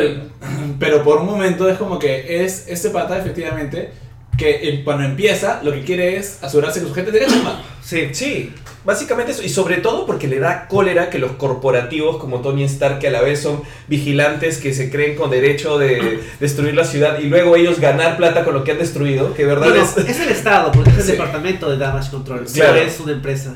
No, Ahora, pero igual- es un joint venture. Claro, Sí, también, con pero- Stark Industries. Es el Estado ayudando a los más poderosos en lugar de ayudar a los más débiles. Sí, pues. Sí. Entonces le da cólera y, y es súper justificado. Y hay una comparación paja con, con la forma en que Peter. Porque, o sea, Peter también representa el mismo. O sea, es como que están en el mismo lado. Peter tampoco es una persona adinerada, nada de eso. Él también está siendo eh, usado y descartado por Tony Stark, al igual que, que Tooms. Claro. Usados- ambos son usados y descartados y Tooms le dice, como que, oye, o sea, estamos del mismo lado. Tú eres Somos el muy joven tipo- todavía para entender cómo funciona. Claro, dice, tú eres muy joven para entender, pero, está- pero somos el mismo tipo de gente. ¿No? Claro, el mismo tipo de gente, el pata tiene una jatazo. claro.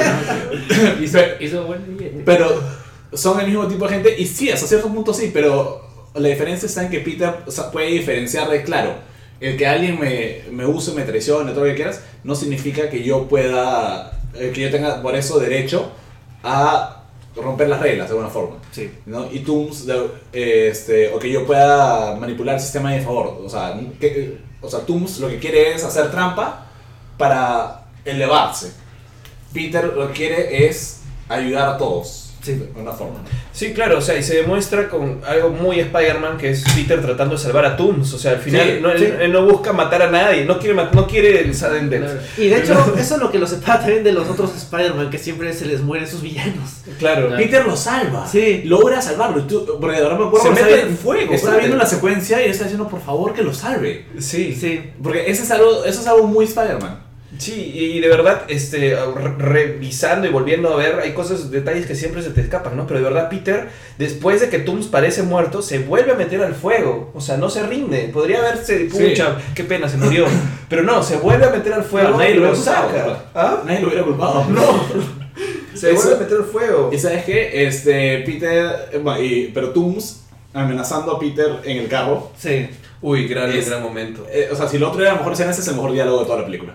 Además, eh, la luz que utilizan, que tratan de justificarlo con la luz de, de los carros Sí. y del semáforo, poco a poco, mientras Tom se va dar- dando cuenta y dando cuenta de que él es Sí. Spider-Man y es progresivo, todo este, Sí. este momento de como que aumenta la tensión, aumenta la tensión, cambia la luz, como que uh, se pone verde. Es increíble, o sea, para mí es absolutamente brillante ese momento, o sea, Tooms dándose cuenta con... Mira, hay una, hay una Ah, escena parecida en, en la primera de Spider-Man, pero me parece que esta es superior. O sea, Ah, cuando la- Duende Verde se da sí, cuenta, ah, es bien caricatura, este momento sí de verdad es muy tenso, es muy paja. Es, es, es que es muy bajo porque lo, logra hacer más tenso con menos, con menos acción. Sí, pues. Sí, además que eh, de- eso lo que hace es que Toon saque una pistola de la guantera a un niño de 15 años Sí. y le diga voy a matar a ti, a ti y a toda tu familia.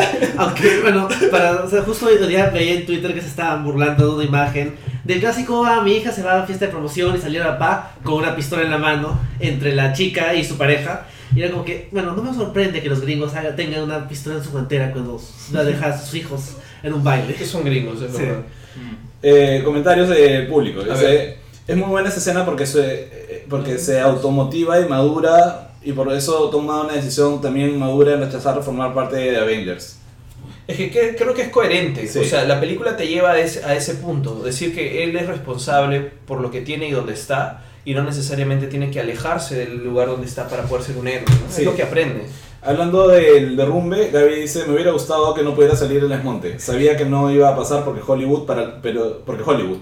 Pero los superhéroes necesitan perder de vez en cuando. Yo también creo que necesitan perder de vez en cuando, pero creo que Peter pierde varias veces en esta película y creo que ese era el momento donde primero, o sea, en una misma escena pierde Y por, y creo que por la misma actuación de Tom Holland te das cuenta cómo empieza otra vez y gana. Claro, pero sí llega a perder en esa secuencia. Pero perdió en la escena del ferry, pues. Claro, o sea, fue una gran pérdida. Sí, no, esa fue su gran- primera gran pérdida, pero creo que en esta, bueno, una de sus grandes pérdidas durante la película, pero en ese momento yo creo que Peter sí llega a perder y luego como que simplemente empieza de nuevo, porque, o sea, al menos la actuación de Tom Holland me, Claro. llega, me, llega a sentir, me llevó a sentir que ya había perdido, a sentir, no a saber, porque ya sabía que iba a salir de ahí, obviamente, pero sí a sentir que Peter había fracasado y que tiene que volver a como que a resetear el momento para poder ganar. Se, recla- se recablea de alguna forma. Ajá. A- arriba creo que te olvidaste de Theo Belton que dice que esa también es su momento favorito de la pela y le sale una lágrima. Sí.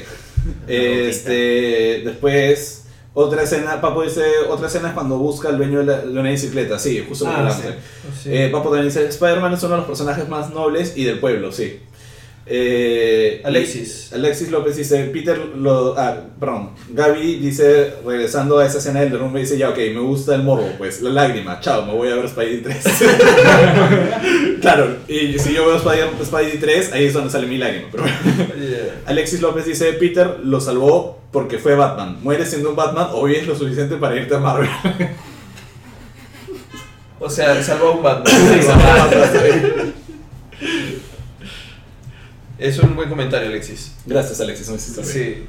Bueno, eh, ¿algo más que quieran hablar de Spider-Man Homecoming en base a, no sé, o sea, eh, Ah, personajes? Eh, sí, me gustó Marisa Tomei, me dio pena que sacaran la secuencia de Marisa Tomei, la escena de Marisa Tomei en la que supuestamente ella rescata a un niño. Sí, lo- pero ni siquiera están las escenas eliminadas. No, no la grabaron. La, No la grabaron. Era, está... En guion, ah, no, sí la grabaron, pero no, Sí. la, no la editaron. no sé, pero... Porque de las escenas eliminadas hay varias que están, o sea, sale una como que están en el bus y el bus está, o sea, no está terminado. Hay varias escenas no terminadas en las eliminadas. Sí, eh, Pero antes- es, esa sí, este, o sea, la- hablaban de esa escena y decían que era importante porque, o sea, Marisa Tomei dijo ese- le- que le dio pena que sacaran esa escena porque era una escena en la que ella salvaba a un niño en la calle, Y justificaba por qué Peter es como es por ella también. ajá, y que luego cuando regresaba, ella no le contaba a Peter de eso y Peter no le estaba contando lo que estaba pasando y ambos estaban compartiendo un secreto heroico de alguna forma, pero no querían, no, o sea, no, no se Quería preocupar al otro. Exacto. Bueno, de hecho, Eh, o sea, me gusta que, me parece interesante que la película acabe en que la tía May se da Se cuenta que. Peter es Oye, Spider-Man. vi, vi una entrevista de Kevin Feige como que en el 2010 en donde decía, oye, ¿qué pasa si algún día vuelven a ser Spider-Man? Y dice, ah, a mí me encanta el Rand Straczynski cuando la tía May este, sabe, porque eso genera una dinámica entre los personajes. sí, Si es- si que, si es que voy sí, a, voy ser Spider-Man alguna vez, voy a hacer que la tía May sepa su secreto. Eso dijo. Sí. Dijo. También, eh, yo vi una en la que Marisa Tomei creo que era que hablaba de lo difícil que fue grabar esa escena porque tenían que timearla justo En el para what the que, claro, que ella dijera exacto, what the f y ahí Y los créditos, Entonces, sí. O sea, el timing de eso tenía que ser que la intención quedara en la F, what the f o sea, Claro, para que quede bien exacto, fue muy difícil eso. Bueno, yo quería aumentar algo en función de lo que habías dicho antes de la tía May y esto, y es que eh, creo que hay muchos fans que se quejan de que sea tan joven y todo lo demás, pero lo que pasa es que lo que ha pasado con las re- otras representaciones de Peter es eh, una representación en base a los orígenes de tía May en los años 60, en donde una persona no solamente se veía más mayor, aunque era más joven, sino que, digamos, eh, la, la- el imaginario de una tía en- en- enferma o débil era parte de- también de, de la dinámica de esa época. Lo, lo entiendo, Ajá. o sea, lo entiendo totalmente, pero igual me molesta. Sí, claro, porque además la, la dinámica que tenemos con nuestros padres o con la gente con la que vivimos también ha cambiado. O sea, en esa Sí, época la gente no sí. podía hablar en la mesa. O sea, hay, hay cosas que anacrónicamente ya no se pueden hacer y también Sí, tiene que ver con el aspecto. Y la gente llega a mayor ahora viéndose más joven o habiendo, teniendo más salud. Hay más medicinas. O sea, no, no tienes por qué morir cada, cada, cada fin de semana en, en en la- en el cómic porque no hay una medicina para alguna enfermedad que tengas. La tía May hace CrossFit. Claro, o sea, eh, me parece totalmente lógico tener a un niño de 15 años siendo un superhéroe y que su tía no se vea pues como una persona de 80 a punto de morirse. Sí, Claro, sí, sí, sí. sí, por eso. Y, eh, o sea, pero yo creo que para la época de Sam Raimi ya, ya podían hacerlo así también. Ya podían y no lo hicieron, por Sí. eso. O sea, no, estábamos eh, en el 2001 cuando sale la pela, ¿no? Sí. Claro, eh, no me acuerdo, bueno, para, por lo menos para Amazing Spider-Man, que está un poquito más basada en Ultimate, también la tía está un poquito mayor, y en Ultimate Spider-Man la tía May no se ve tan frágil. O sea, es No, pues. mayor, tiene sus canas, No, pero, Pero es es más una, activa. Y es una tía bastante más renegona y, y, digamos más pesada Claro, que la media original. Ben Y en. Ultimate, pero en Ultimate sale con, en la serie animada, yo Sí, recuerdo. la serie serie animada animada sale, de- sale con Colson. Sí, sale con Colson. Sí, aparece a serie- comer con Cardi. bueno, puede ser. Sí, Ah, pero en la serie animada sí sale como, o sea, sale mayor, pero no, no vieja. No, claro. No, pero sí, no, se, no se está muriendo tampoco. No, y ahí sí como que la ponen haciendo gimnasia todo el rato, como que se pelea con los villanos. Incluso hay un universo paralelo donde ella es como que el Oracle de, de Spider-Man. Ah, claro, porque está con De Spider-Man. Sí, Claro, sí, sí, sí. Tienes cosas. Bueno, Eh, otros comentarios generales. eh, Teo dice, sí, esa escena está bien hecha visualmente, sin embargo, si nos ponemos perfeccionistas, la forma de cómo el buitre se da cuenta de que Peter Spider-Man es algo forzado y conveniente para el guion. Pero yo creo que, no sé si es forzado o conveniente, pero yo creo que lo que dijo Roger, ¿no? Que es un clásico del, de Spider-Man, que los villanos estén muy ligados a la vida personal de Spider-Man por pura coincidencia. Sí. Es conveniente, sí, pero creo que ya es parte del código, ¿no? O sea, además, es claro, es, es muy clásico, más bien podríamos decirlo, es súper clásico, pero creo que la forma en que está trabajado tiene, tiene un atractivo diferencial. Sí. Y hay una, una, una tensión progresiva que se agradece en la película porque te va construyendo bastante bien en el tercer acto. Yo creo que se lo perdonas, le perdonas que sea conveniente gracias a lo paja que es la escena. Sí, claro, Sí. exacto. Pero, ¿Es conveniente? Sí, es conveniente. Pero es como que es una de esas cosas que simplemente si empezamos a criticar que hay cosas que son convenientes, todas las películas. Sí, claro. Eh, Teo también dice, Gonzalo Torres parece que sí lo tiene. Ah, Gonzalo dice, ¿qué opinan de la decisión de no presentar el, instin- el instinto arácnido? El sentido El arácnido. sentido arácnido, Sentido, habla con propiedad. Sí. Este, bueno, el sentido arácnido aparece en Civil War. O sea, eh, te lo marco en dos momentos. En Civil, en Civil- ya, en Civil War, eh, Tony le pregunta, ¿por qué usas estos goggles asquerosos horribles? Y él dice, ay, es que cuando estoy allá afuera mis sentidos se ponen a mí y no me logro concentrar, así que estos me ayudan a poder concentrar mis instintos. Y usa la palabra sentidos o instintos, que básicamente hacen alusión al sentido arácnido. Y durante la pelea del aeropuerto hay un par de veces, y sobre todo una, en donde está dentro de este rail interno del aeropuerto, en donde se le abren los ojos porque algo viene de atrás Sí. y él no mira. Cierto. Algo viene de atrás, se le abren los ojos y lo logra esquivar. La única forma de esquivar eso es con el sentido arácnido. Yo creo que en general es algo que están explorando en Peter todavía. Que Peter, imagino que recién va a estar aprendiendo, desarrollando. eh, digamos que es como usar la fuerza, ¿no? Es, o Sí, sea, eh, creo de- que es natural que su, su sentido arácnido sea algo que se está desarrollando recién. De, de- de hecho, en, en los cómics también poco a poco le van dando más funciones de sentido arácnido. ¿no? No es una cosa así que de la nada le sirve para tener precognición. Además, como, como no sabemos exactamente de cuál es el origen de sus poderes, tiene sentido de que poco a poco vaya descubriendo más alcance de sus Bueno, habilidades. sí, digamos, creo que tal vez la decepción, por llamarlo así, aunque no me parece decepción, es el hecho de que han presentado antes el sentido arácnido de formas, eh, digamos, visualmente atractivas en películas anteriores. O en, en Infinity War. Eh, o en Infinity War sí, porque salen los pelitos, Los pelitos, en el tráiler y tú dices, ay, por si acaso no nos hemos olvidado del, del sentido arácnido.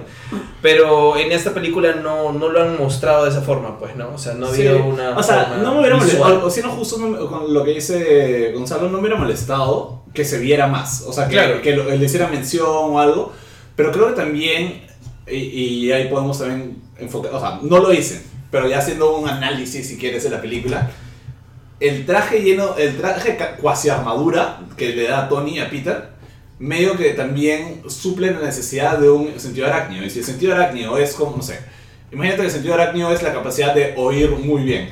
Si ya tienes esos implantes en el oído que te permiten oír mejor, entonces ¿para qué vas a utilizar tu, tu, tu sentido de oído aumentado? Entonces imagínate el sentido arácnido. Si tienes un traje que actúa como radar de sí mismo, porque Tony no entiende cómo funciona el sentido arácnido, entonces también tiene sentido de que el sentido arácnido durante Está gran parte medio de la película esté medio ador- adormecido porque Peter no lo está usando, o no lo ha usado mientras que está con el traje que le ha dado Tony. Sí, es verdad. ¿no? Puede ser. Ah, Claro. ¡Pum! Resuelto. Bueno, eh, Este, Martín dice, eh, es verdad lo que dice Roger, son otros tiempos. Por ejemplo, Peter no le dice tía May, le dice May a secas. En los 60 Ah, lo sí. que volaban los dientes de reclutador, Sergio se atrevía a eso. Probablemente. Sí. sí, Ned le dice May a May. Sí. Un chancletazo le cae. Un chancletazo. Sí, eh, por ejemplo, hay un tema de adaptación, de que es lo que, lo que estamos viendo acá, algunos comentarios, ¿no? O sea, lo del traje, por ejemplo, recibe un montón de críticas. Porque, ah, es muy tecnológico. Y de repente sí, de repente hubiera preferido que tenga menos tecnología Stark, pero soluciona una de las cosas que no, no pudieron hacer los, las películas anteriores, y es hacer que, porque Peter hable y piense y tenga narración interna y pueda durante todo su conflicto empezar a exponer lo que siente y converse, que es lo que solucionaron teniendo a Karen como no tenían a nadie con quien hablar y no habían más héroes y estaba Tobey Maguire, Andy Garfield solito columpiándose en el techo. Toby no, no hablaba nada. Ni siquiera hacía Un chistes. poquito, pero también se quedaba Pero cortos. Garfield lo que termina pareciendo es bastante presumido a veces. En cambio, no me molesta. Pero Peter no es necesariamente presumido, menos cuando está solo. O sea, eh, creo que cuando está solo justamente es que puede mostrarse más inseguro o tener estos momentos de, Yo lo sentí distinto según, según con quién está. Alucina. Claro, es que es con quién está. Y si está solo, creo que puede abrir su corazón más. Y es algo que hace con Karen en esta pela. Y es chévere, porque digo, ah, mira, o sea, ese es el momento íntimo de Peter. Que puede hablar y exponer, y hacer exposition de sus O sentimientos. sea, el traje funciona para eso. Tal vez lo que sí puede ser es que está- tiene un modo letal y tiene como que granadas y tasers. O sea, tal vez eso, eso sí es un poquito más criticable, pero el hecho de que exista Karen como una voz con la que pueda hablar Peter Es bueno. está bien, claro. sí, funciona, como dices. Ahora, Sí. Yo espero que Tony le ofrezca chamba a Ned. o sea, no por nada ya, pero Ned ha demostrado ser un. O sea, Ned ha hackeado la armadura de, De Peter. de Peter. Sí, sí. Creo que Tony podría ofrecerle chamba. Podría. Podría ser, y de repente es ahí donde se vuelve un goblin. no sé. Bueno, es verdad. ¿Y qué pasa si Ned nunca es un goblin con traje, sino maneja drones? Dredd no, no tiene apellido. No, no es Elites, ¿no? No es Lee ni Leeds, o sea, es Dredd.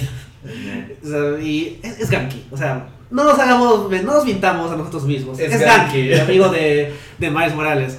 Solo que trasplazado a, ¿Qué, Peter. qué pasa si es el hermano mayor de Ganky? pues, ¿Qué pasa si aparece... Puede ser. ¿Qué pasa si aparece, si, si aparece Miles Morales? Puede, ¿no? Existe, Sale este, su su tío, tío. Aaron Davis. Así que podría. Que realmente creo que es el universo de MCU siendo muy agradecido con Donald Glover por la creación de, De Miles. de De Miles Miles. Morales. Sí, es básicamente por él. Sí. Sí. Bueno, eh, acá Gonzalo dice que pierde el séptimo sentido. Wait, eso es Caballeros del Zodiaco. Hay el caballero de araña. fuerza, Pegaso. No hay el caballero de araña. Hay constelación. Ah, de es- araña. pero Spider Knight aparece en Ultimate Spider-Man, pues. Sí, pero Ultimate Spider-Man. Bueno, bueno. Lo terminé de ver, ¿verdad? Me di la chambaza de terminar de verlo. y dijo, ah, Ahora estoy tratando de ver cuando puedo. Eh, gracias, yo no termino de ver. eh, Avengers Assemble. Ah, ya, no, serie. Mm, ya. Es mentela también. Sí, no, Sí. no es como Earth 90 No, No, no es es es Heroes y, y Espectacular eran Lo bravazos. mejor. ¿Y sabes fue qué? pre, fue pre MCU, ¿no? Sí, sí, sí. No, Mighty? no, no, no, no. Sucedió al inicio del MCU. Pero todavía tenían esta, digamos, el contrato con ellos. Ah, Tenía O más libertad. Sí, el tema es, eh, ahora que mencionas espectacular otra vez, yo siento que esta versión de Spider-Man es lo que había logrado espectacular con la serie animada. Sí, claro, justamente juntar eh, lo, lo más actual y lo más interesante de Spider-Man de ahora con lo más clásico y lo más eh, de personaje de, de- de justamente de los 60s o 70s, hacer una amalgama, traerlo a la actualidad y hacer una belleza de serie. Entonces yo creo que lo mismo han hecho ahora. Teniendo toda la posible integración que tienen del MCU, traer lo que es esencia del personaje y actualizarlo a 2000, bueno, fue 2017, no, esta No, esta, este es Esta el año pasado, sí. 2017 Sí. a, a pleno siglo XXI con un adolescente de esta época y lo han logrado y eso es, eso es lo bueno. Y está creo que es una de las películas mejores integradas al universo Sí, o sea, cuando las niñitas están hablando como que con quién te casarías, o sea, es como que es parte del universo. O cuando Spider-Man es el Mary Fuck Kill Sí, eso, pelea con esos tipos con máscaras de los Vengadores y ninguno tiene máscara de Hawkeye. Hawkeye. O sea, eh, se siente que es parte Yo, de este yo- mundo yo grande. tengo teorías que dentro del MCU, como que el, o sea, la misma gente no sabe bien que existen Hawkeye y Black Widow, que es parte de la chamba de ellos, es que no sepan bien que existen. Sí, Pero, o sea, creo que simplemente cuando han visto las batallas y todo, no los ven a ellos figurar. Entonces la gente como que no sabe que existen. ¿Hay Claro. un tipo con flechas? ¿Seguro? No. Hawkeye. ahora una de las escenas eliminadas era Mary Jane o digo Michelle este, criticando a Capitán América y Shield porque pasa por el Triskelion Sí. por el camino a, ¿Ah, a? Washington Con lo que quedaba de los Dice- Licarios. No sé cuánto tiempo pasaba y siguen limpiando esto, empiezan a decir. y no terminan de reconstruirlo. Y dicen, no, pero es que el Capitán América nos está defendiendo. Eso es lo que quiere que, que tú creas. Pero eso significa que Uy. Michelle está a favor de lo sentimos. No se sabe, o al menos en contra de la información parcializada de los medios, ¿no? Sí, supongo. Fox News, ¿a quién apoyaría? Ah, Es una buena pregunta. A Bueno. Tony. Yo creo que Fox News apoyaría a Tony, alucina. Sí, probablemente. Sí. Porque es un millonario industrialista. Sí. Sí. Sí, pero bueno, creo que hemos terminado para Sí, poder ya, terminar en ¿cuánto dos horas y diez de podcast. Dos horas y diez.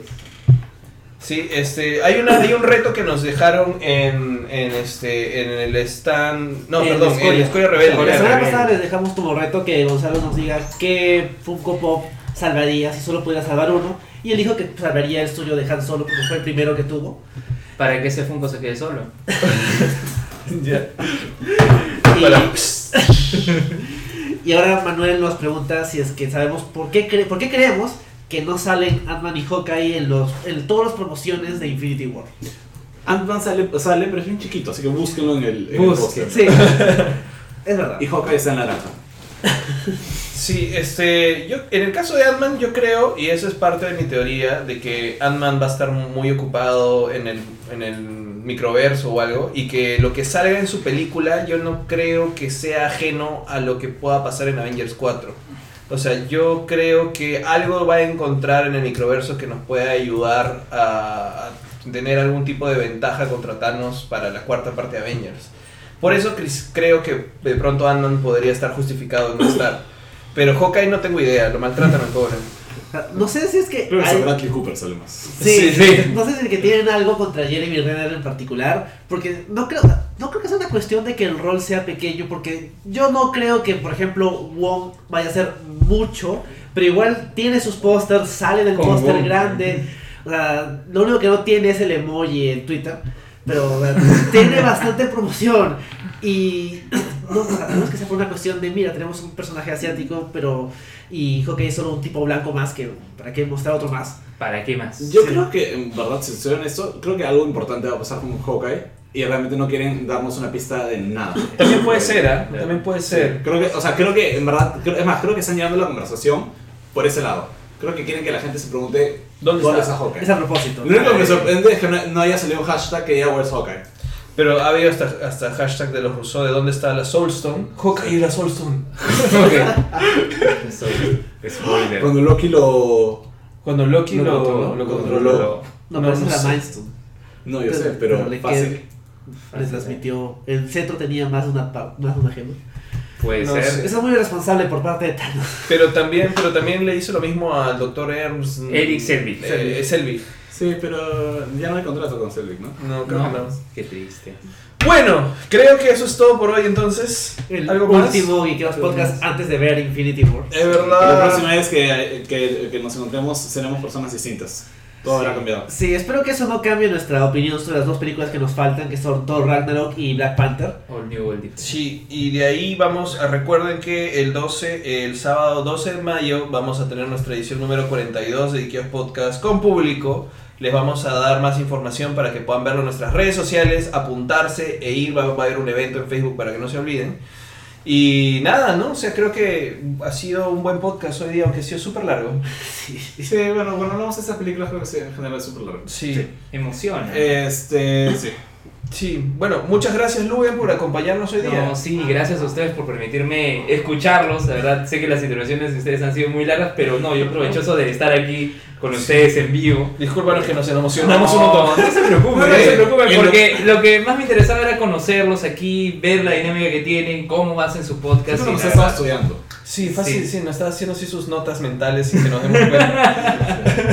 Pero no, todo, todo bien, esperamos estar nuevamente aquí con ustedes, ya poder interactuar un poco más, pero no, yo muy agradecido. Chao, papo. Se ríe. Ah, pero no te vayas todavía, pues No Paco, te vayas, no nos dejes. Todavía no hemos acabado esto. Pero bueno, chao, Paco. Este, a la gente que me está esperando ya, ya voy un rato. Pero bueno, ha, ha sido un gusto tenerte, Luen, con nosotros. Ha sido un podcast que ha sido bastante positivo. No ha sido lo mismo Sí. para todas las películas del MCU.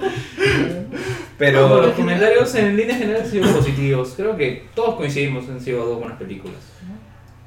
Salvo Thor 2. Salvo Thor 2. Sí. No, estamos hablando de estas dos. Ah, sí, sí. estamos hablando de Thor 2, no hemos mencionado. Thor- Claro, entonces, eh, nada, solamente recordarles a todos que el podcast sale también mañana en versión audio, que pueden encontrar todos los podcasts de Geekeos Podcast en... En el canal de SoundCloud de Geekeados, también estamos en, en iTunes como Geekeados Podcast y también en la página web en geekeados.com. Y si tienen esa aplicación de podcast player, que, que es esa moradita con la antena, las tres los encontré ahí. Ah, es que Ah, estamos sí, por sí, iTunes, claro, por, sí, por- por por- iTunes, sí. por iTunes y por iVoox. Sí, así que eh, si les ha gustado este podcast y no sé, quieren también este, ayudarnos un poco, compartan este video también, compartan el podcast que sale mañana, 12. pueden darle share, vayan el 12 a participar con nosotros en vivo para que salgan también conversando con nosotros en el podcast. Y nada, ¿de dónde te pueden encontrar, Luen? Ah, yo estoy en Twitter como arroba Luen Mendoza, Lu de Luis, en de Enrique. Este, estoy en Hablemos con Spoilers, otro podcast, y Repope, un resumen semanal de los podcasts peruanos. Si quieren saber qué podcast hay en toda la podcastósfera peruana, pueden escuchar Repopé y van a ver el resumen de cada uno cada semana. ¿no? Entonces, eh, nada, nos despedimos por ahora. Sí. Hasta la próxima semana. Vayan a ver Infinity. Ya sabemos que nos van a verlo, así que no vale la pena siquiera recomendarlo. Sí, bueno, nos vemos el miércoles a medianoche en, algún cine. En algún En algún cine de Lima. Spoiler, spoiler alert, este, Peter Parker es Spider-Man. Oh, Bueno, no te la esperabas. nos vemos entonces. Adiós. Adiós. Chao con todos. Adiós.